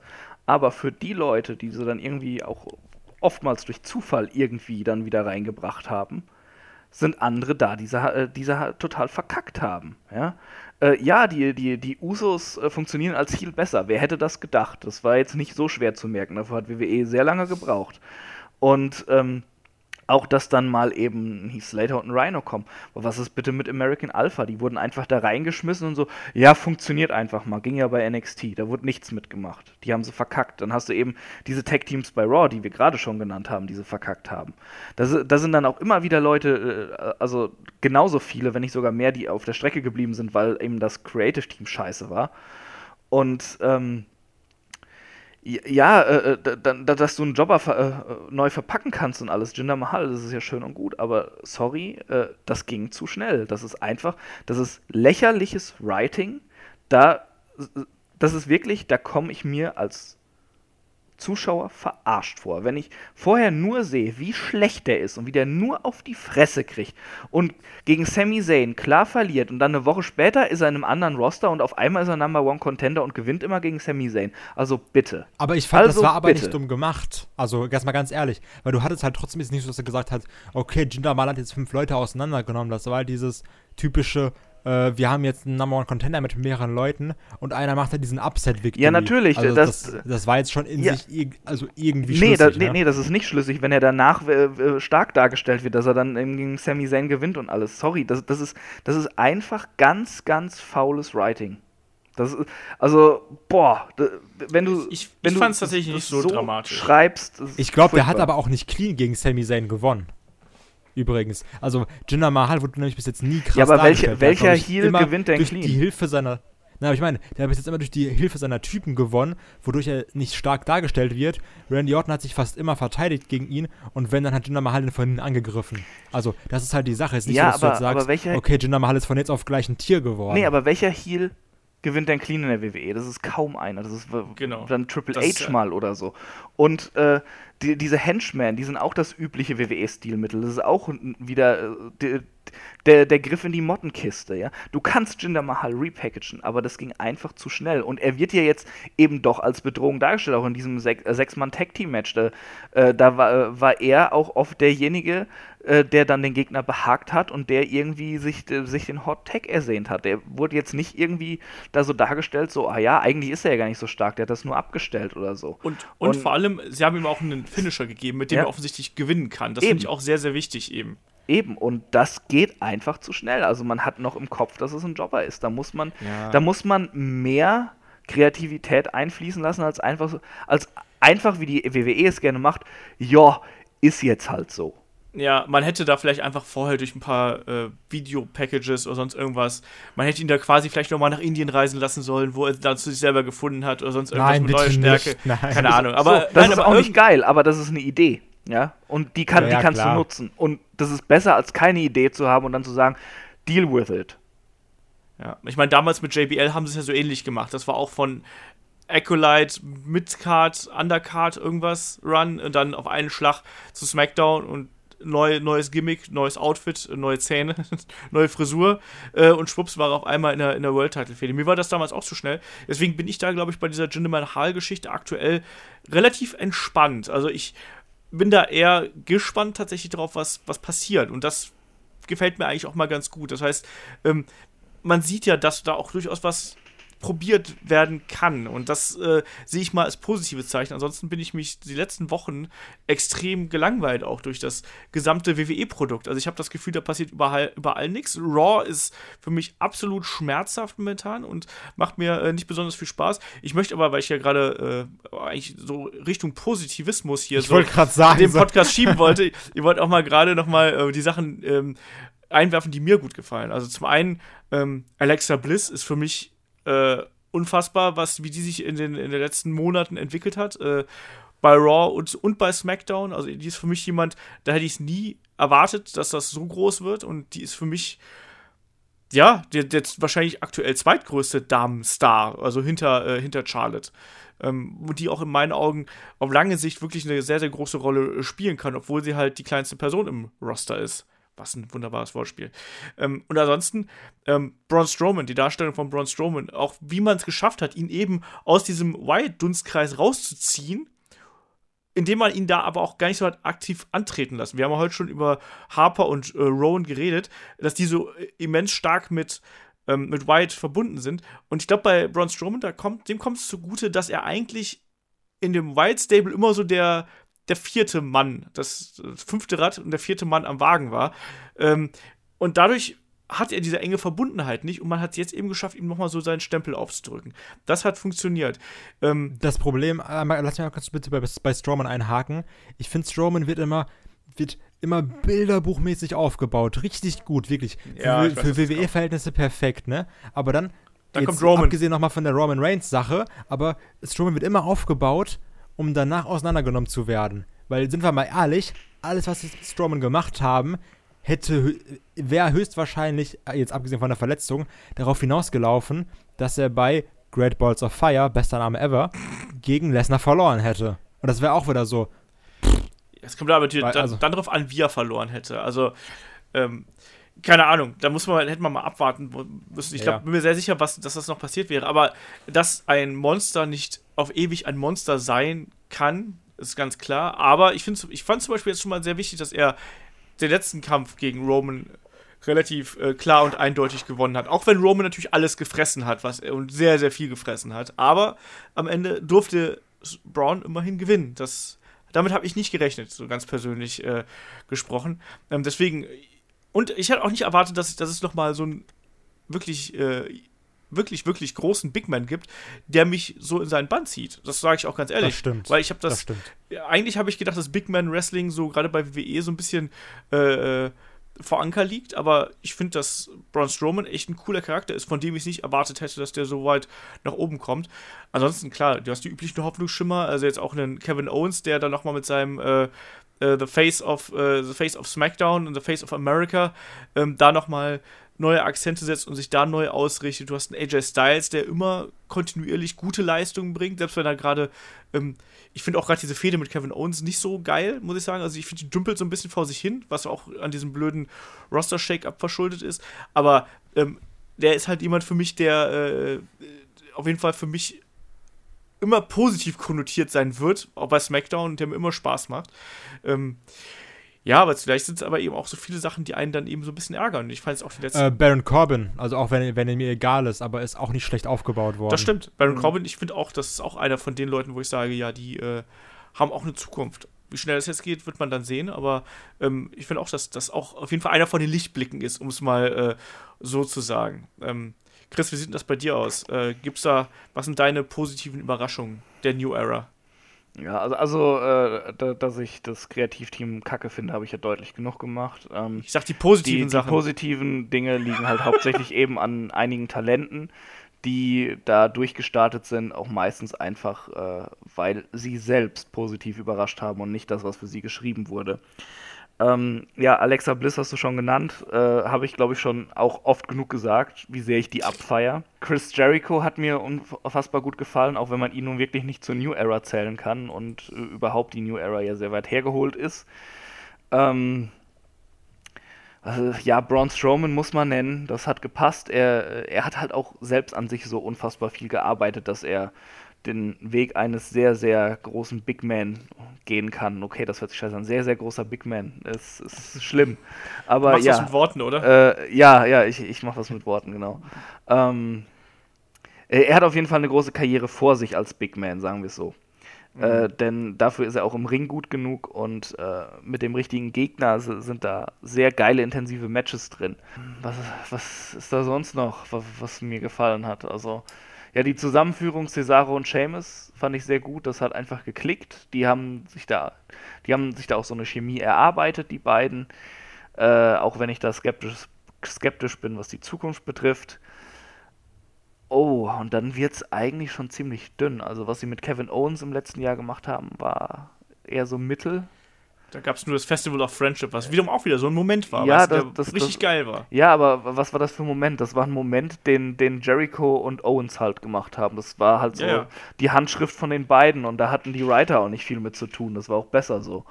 Ja. Ähm, die Matchqualität an sich, dadurch, dass, äh, dass die Talente so viel besser sind als noch vor einigen Jahren auch, die da jetzt im Roster rumspringen, äh, ist die Matchqualität einfach gestiegen, was mir persönlich viel mehr Spaß macht eben an den Pay-per-Views dann vor allem.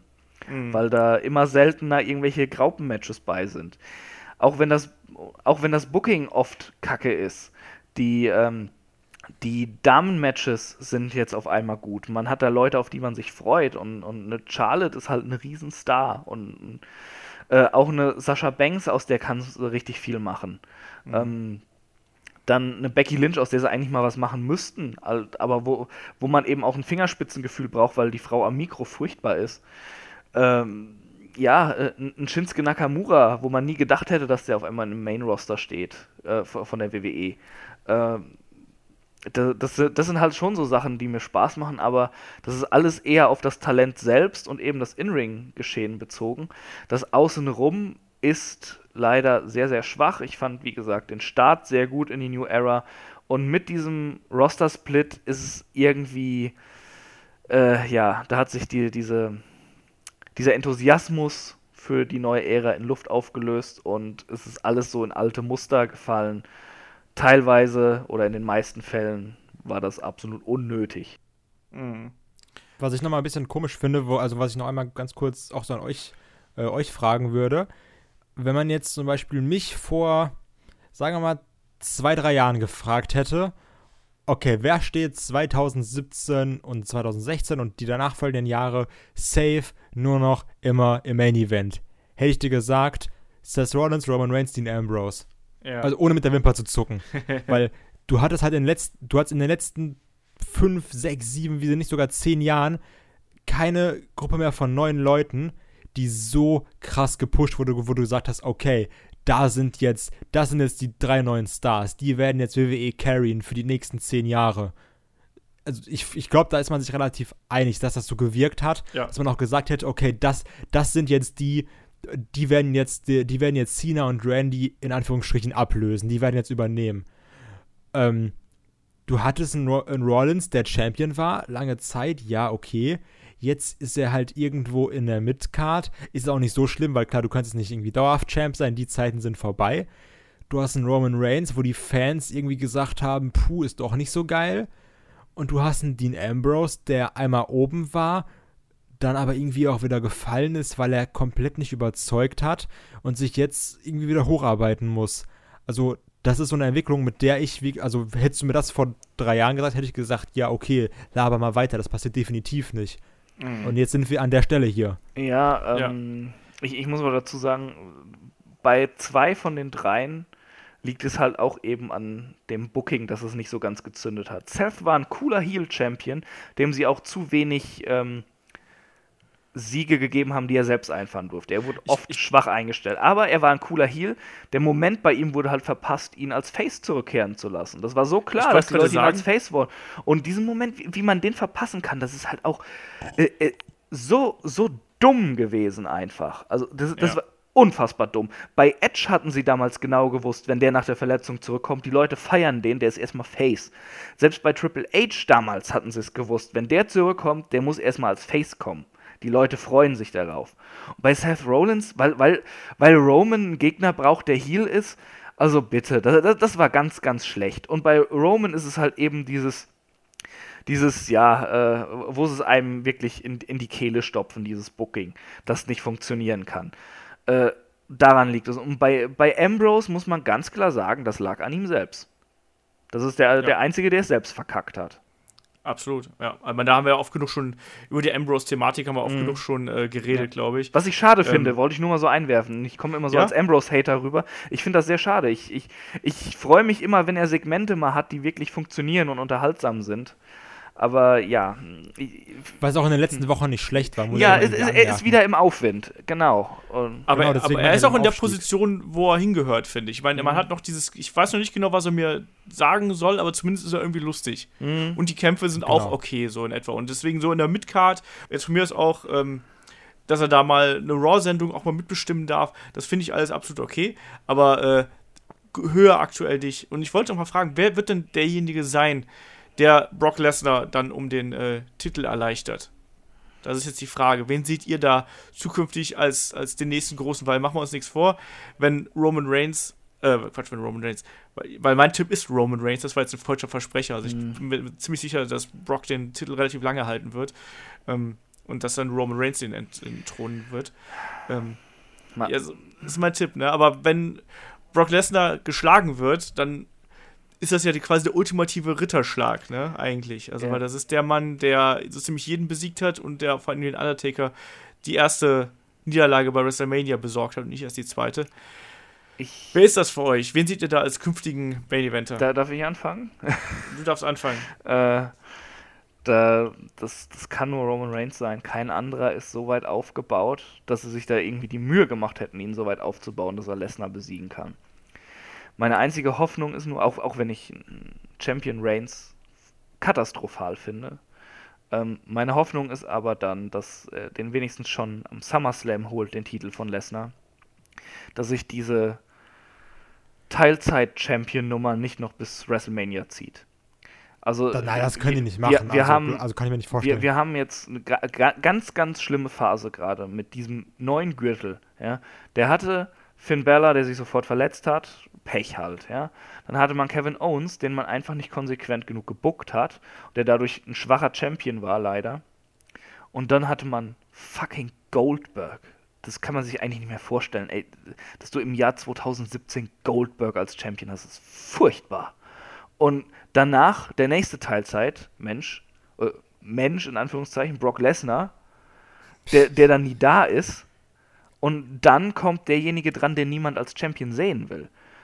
Und wir sind uns wahrscheinlich alle einig, dass es Roman Reigns wird. Und das ist halt der, wirklich derjenige, den die Leute nicht in dieser Region sehen wollen. Der ist dann wieder Champion. Das kann es doch nicht sein. So kannst du deine A-Show doch nicht irgendwie verkaufen. Das ist so furchtbar, so kurzsichtig, so undurchdacht. Boah, ich, ich komme hier rüber wie der, wie der größte Pessimist heute in diesem Podcast. Aber äh, wenn ich anfange zu reden, dann fallen mir immer wieder neue Sachen ein, die mich so aufregen an der äh, momentanen WWE. Das ist schlimm. Ja, ich, ich komme mir selbst dreckig vor gerade. Ja, es ist auch, ich, eigentlich haben wir ja immer gesagt, dass wir in dem Podcast hier immer sehr positiv eigentlich an die Sache rangehen und mit Freude an äh, bestimmte Dinge. Aber ich sage ganz ehrlich, also ich habe in den letzten Wochen habe ich auch gemerkt, wie mein Spaß an mhm. der aktuellen WWE halt merklich in den Keller geht. Und ich bin sonst echt jemand, der äh, gerne die positiven Sachen sieht und der gerne auch rational an die Sachen rangeht. Aber ich habe jetzt auch festgestellt, dass die letzten Sendungen habe ich halt so nebenbei laufen lassen. Also neben dem Kochen, neben dem Arbeiten, neben dem Aufräumen oder sonst irgendwas, weil's, weil einfach kaum was dabei war, was mich irgendwie gepackt hätte. Und ähm, das hatte ich schon extrem lange nicht mehr. Also ja. ähm, und diese, diese diese Lesnar-Situation ist absolut unglücklich. Und gerade wenn du es jetzt nochmal so in der Retrospektive so erklärst, ähm, wie welchen Lauf dieser Gürtel bis jetzt genommen hat, da kann man halt nur sagen, dass dieser äh, Universal-Title bis jetzt echt so ein bisschen der Pechgürtel ist. Also keiner hat bis jetzt davon profitiert. Nee. Keiner. Also nee, vor allem die Zuschauer das, das ist nicht. ganz komisch. Nee, ja, wir am ja. wenigsten, aber halt auch die Wrestler nicht. Also klar, Kevin Owens war zum ersten Mal großer Champion, aber da war ja, das war ja kein guter Title Run, so in nee. dem Sinne. Und Goldberg war auch kein guter Title Run, so in dem Sinne. Es war halt nur ein reiner Aufbau-Title Run für WrestleMania. Und jetzt haben wir Lesnar. Ich bin ja grundsätzlich auch jemand, der sagt, ja, ich kann damit durchaus leben, dass der nicht so oft da ist, aber so hin und wieder wäre dann doch mal nett, ne? Also mhm. Also und nicht erst irgendwie in drei Monaten. Ich weiß, ich habe doch mal früher 30 Tage Compete-Klausel und so.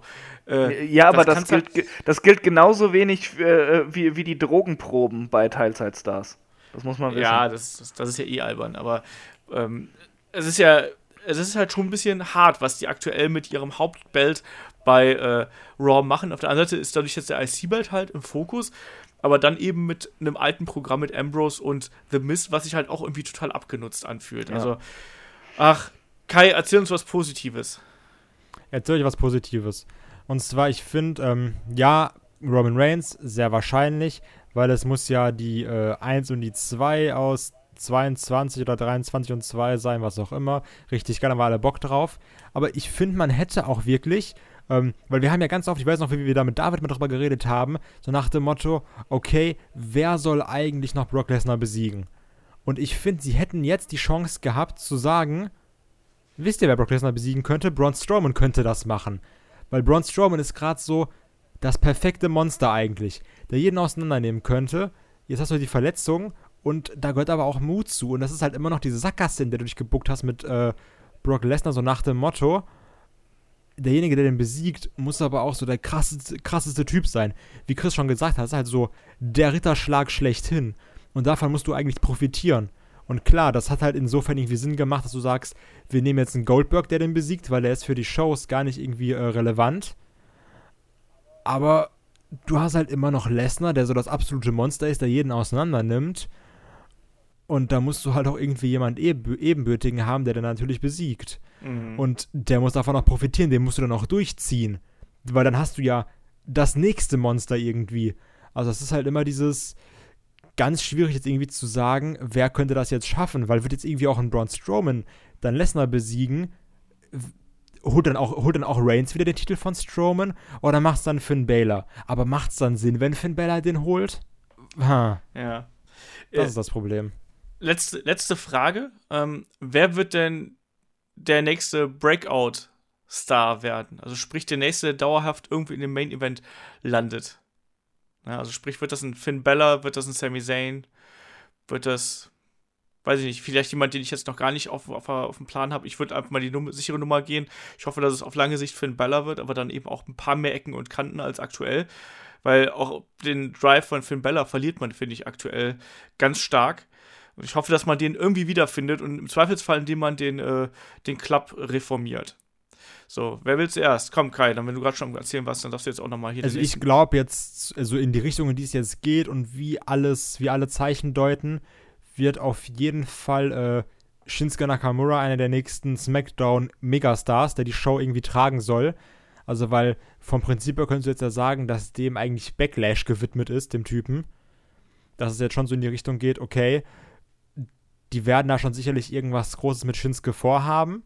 Das glaube ich auf jeden Fall, dass, dass die da irgendwie profitieren, dass die davon profitieren wollen.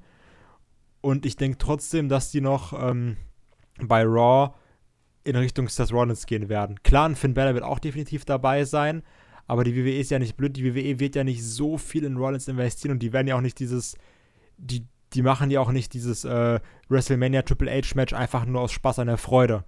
Mhm.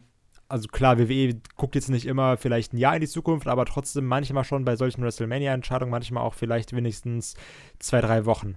Und es, dass da nochmal irgendwie in Richtung Seth Rollins gehen wird, glaube ich schon. Okay. Chris? Kurzfristig sehe ich auch eben Bella, Rollins und ganz klar Nakamura eben in dieser Rolle. Ähm, Gerade so in den nächsten ein, zwei Jahren dann. Aber längerfristig, äh, nicht nur weil ich es mir wünsche, sehe ich da Kevin Owens. Weil dieser Typ einfach so unfassbar viel Talent hat. Dem macht weder im Ring noch am Mic jemand was vor groß. Der ist sehr wandelbar denn dem kannst du äh, verschiedene, ähm, verschiedene Rollen und alles einfach geben. Der, der kann das spielen. Und ähm, er hat ein Comedy-Talent, er kann ernsthaft sein. Ganz, ganz, ganz großer Typ. Der kann eben dadurch sowohl als Face als auch als Heel funktionieren. Du kannst ihn auch, äh, auch ähm, als, als bärbeißigen Face verkaufen, wenn du das Talent dafür hast, ihm so eine Rolle anzulegen.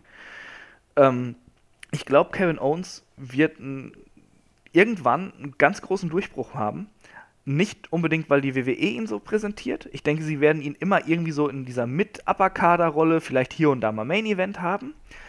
Aber äh, das ist so ein Typ, meiner Meinung nach, der bei den Fans einfach unfassbar gut ankommt, weil sie einfach sein, äh, sein, äh, seine Arbeit so respektieren. Äh, äh, wie, wie er immer abliefert, immer irgendwie äh, in seinen Promos Highlights liefert immer gute Matches macht und sich einfach so den Arsch aufreißt und, und da auch noch so, so, so ein cooler Typ einfach ist, der dann mal ebenso ganz schnell und spontan einen Spruch kontern kann und sowas. Das ist jemand, der ankommt und ich glaube, es ist irgendwann in den nächsten paar Jahren ist so ein Moment, wo die WWE nicht drum rumkommt, den dauerhaft in den Main Event zu stehen, weil er so ein People's Champ ist, wie es ein Daniel Bryan und ein CM Punk und sowas auch waren.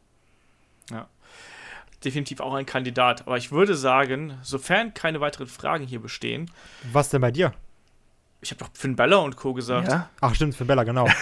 aber die Aufmerksamkeitsspanne der äh, jungen Leute ja. wieder hier. Ich hätte aber noch mal ganz kurz eine Sache, und zwar, die wollte ich einmal anmerken.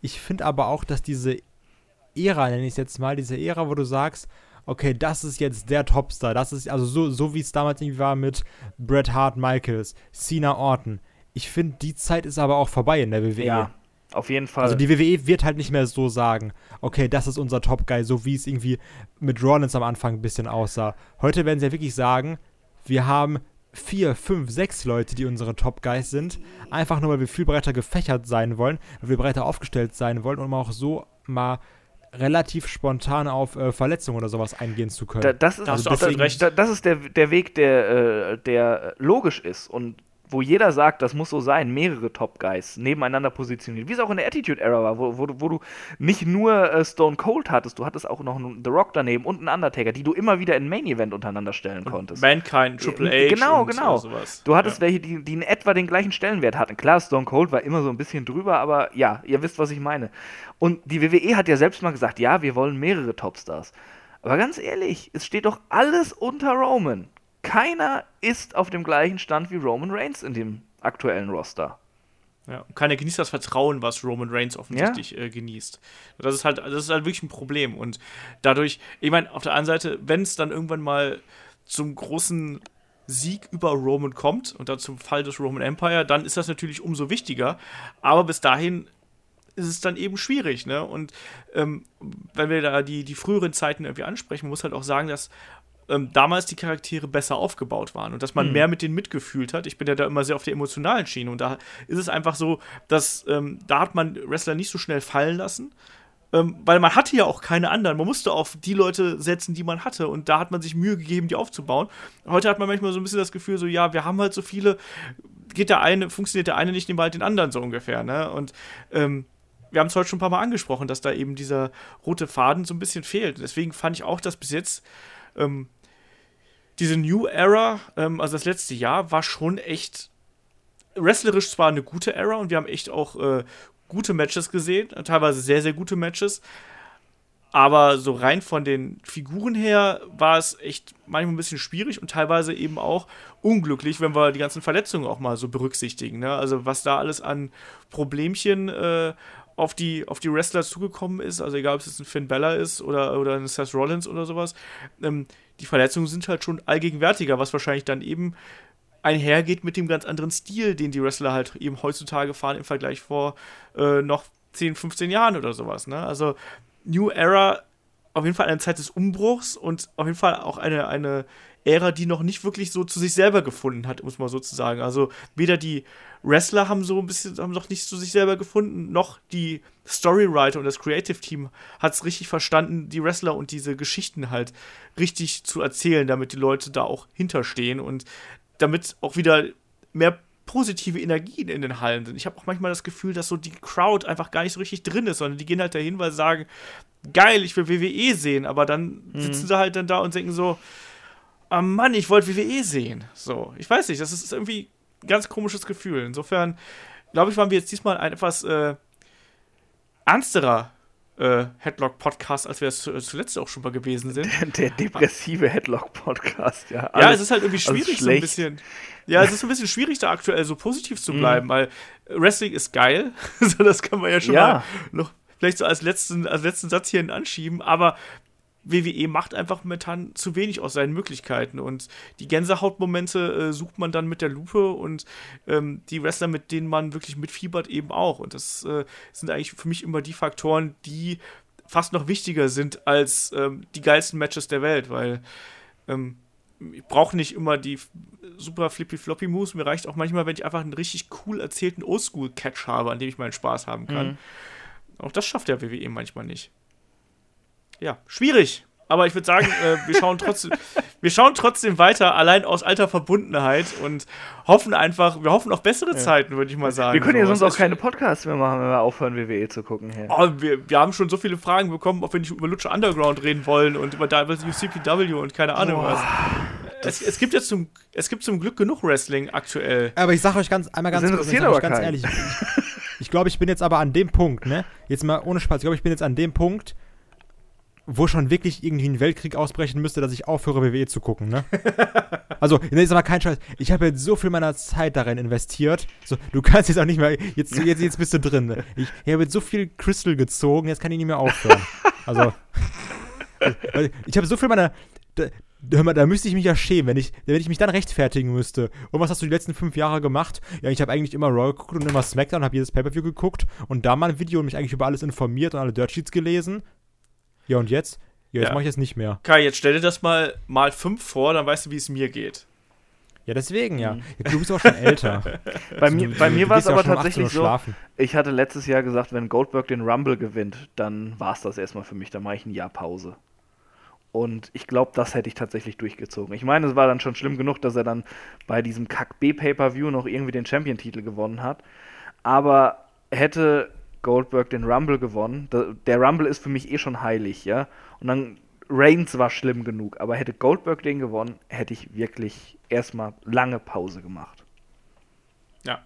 Aber pro lange Pause. Lange Pause gibt es bei uns nämlich nicht, weil nächste Woche ist ja ein großes WWE Pay-Per-View-Wochenende angesagt. Ähm, mit NXT, NXT, Takeover Chicago und äh, Backlash stehen der nächste Woche an. Das heißt, nächst, Mitte nächster Woche gibt es dann auch hier bei uns die äh, Vorschau zu den, äh, zu den beiden Events und dann natürlich dann auch nächstes Wochenende steht dann ganz im Zeichen dieser äh, beiden Großveranstaltungen.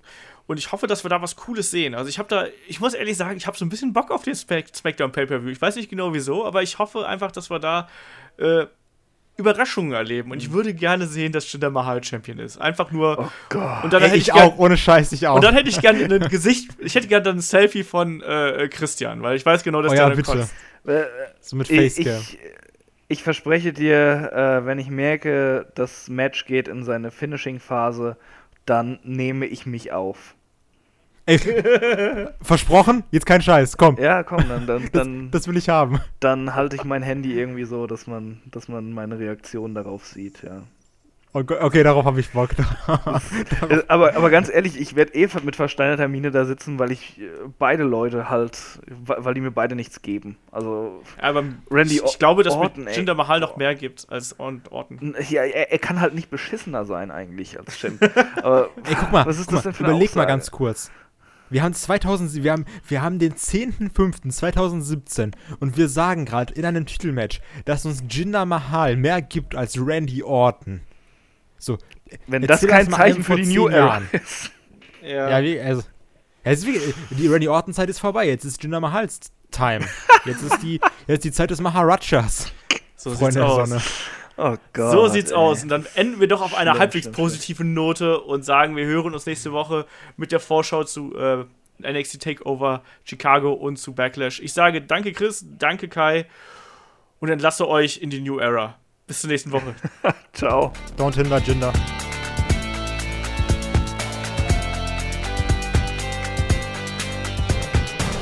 Headlock, der Pro Wrestling Podcast.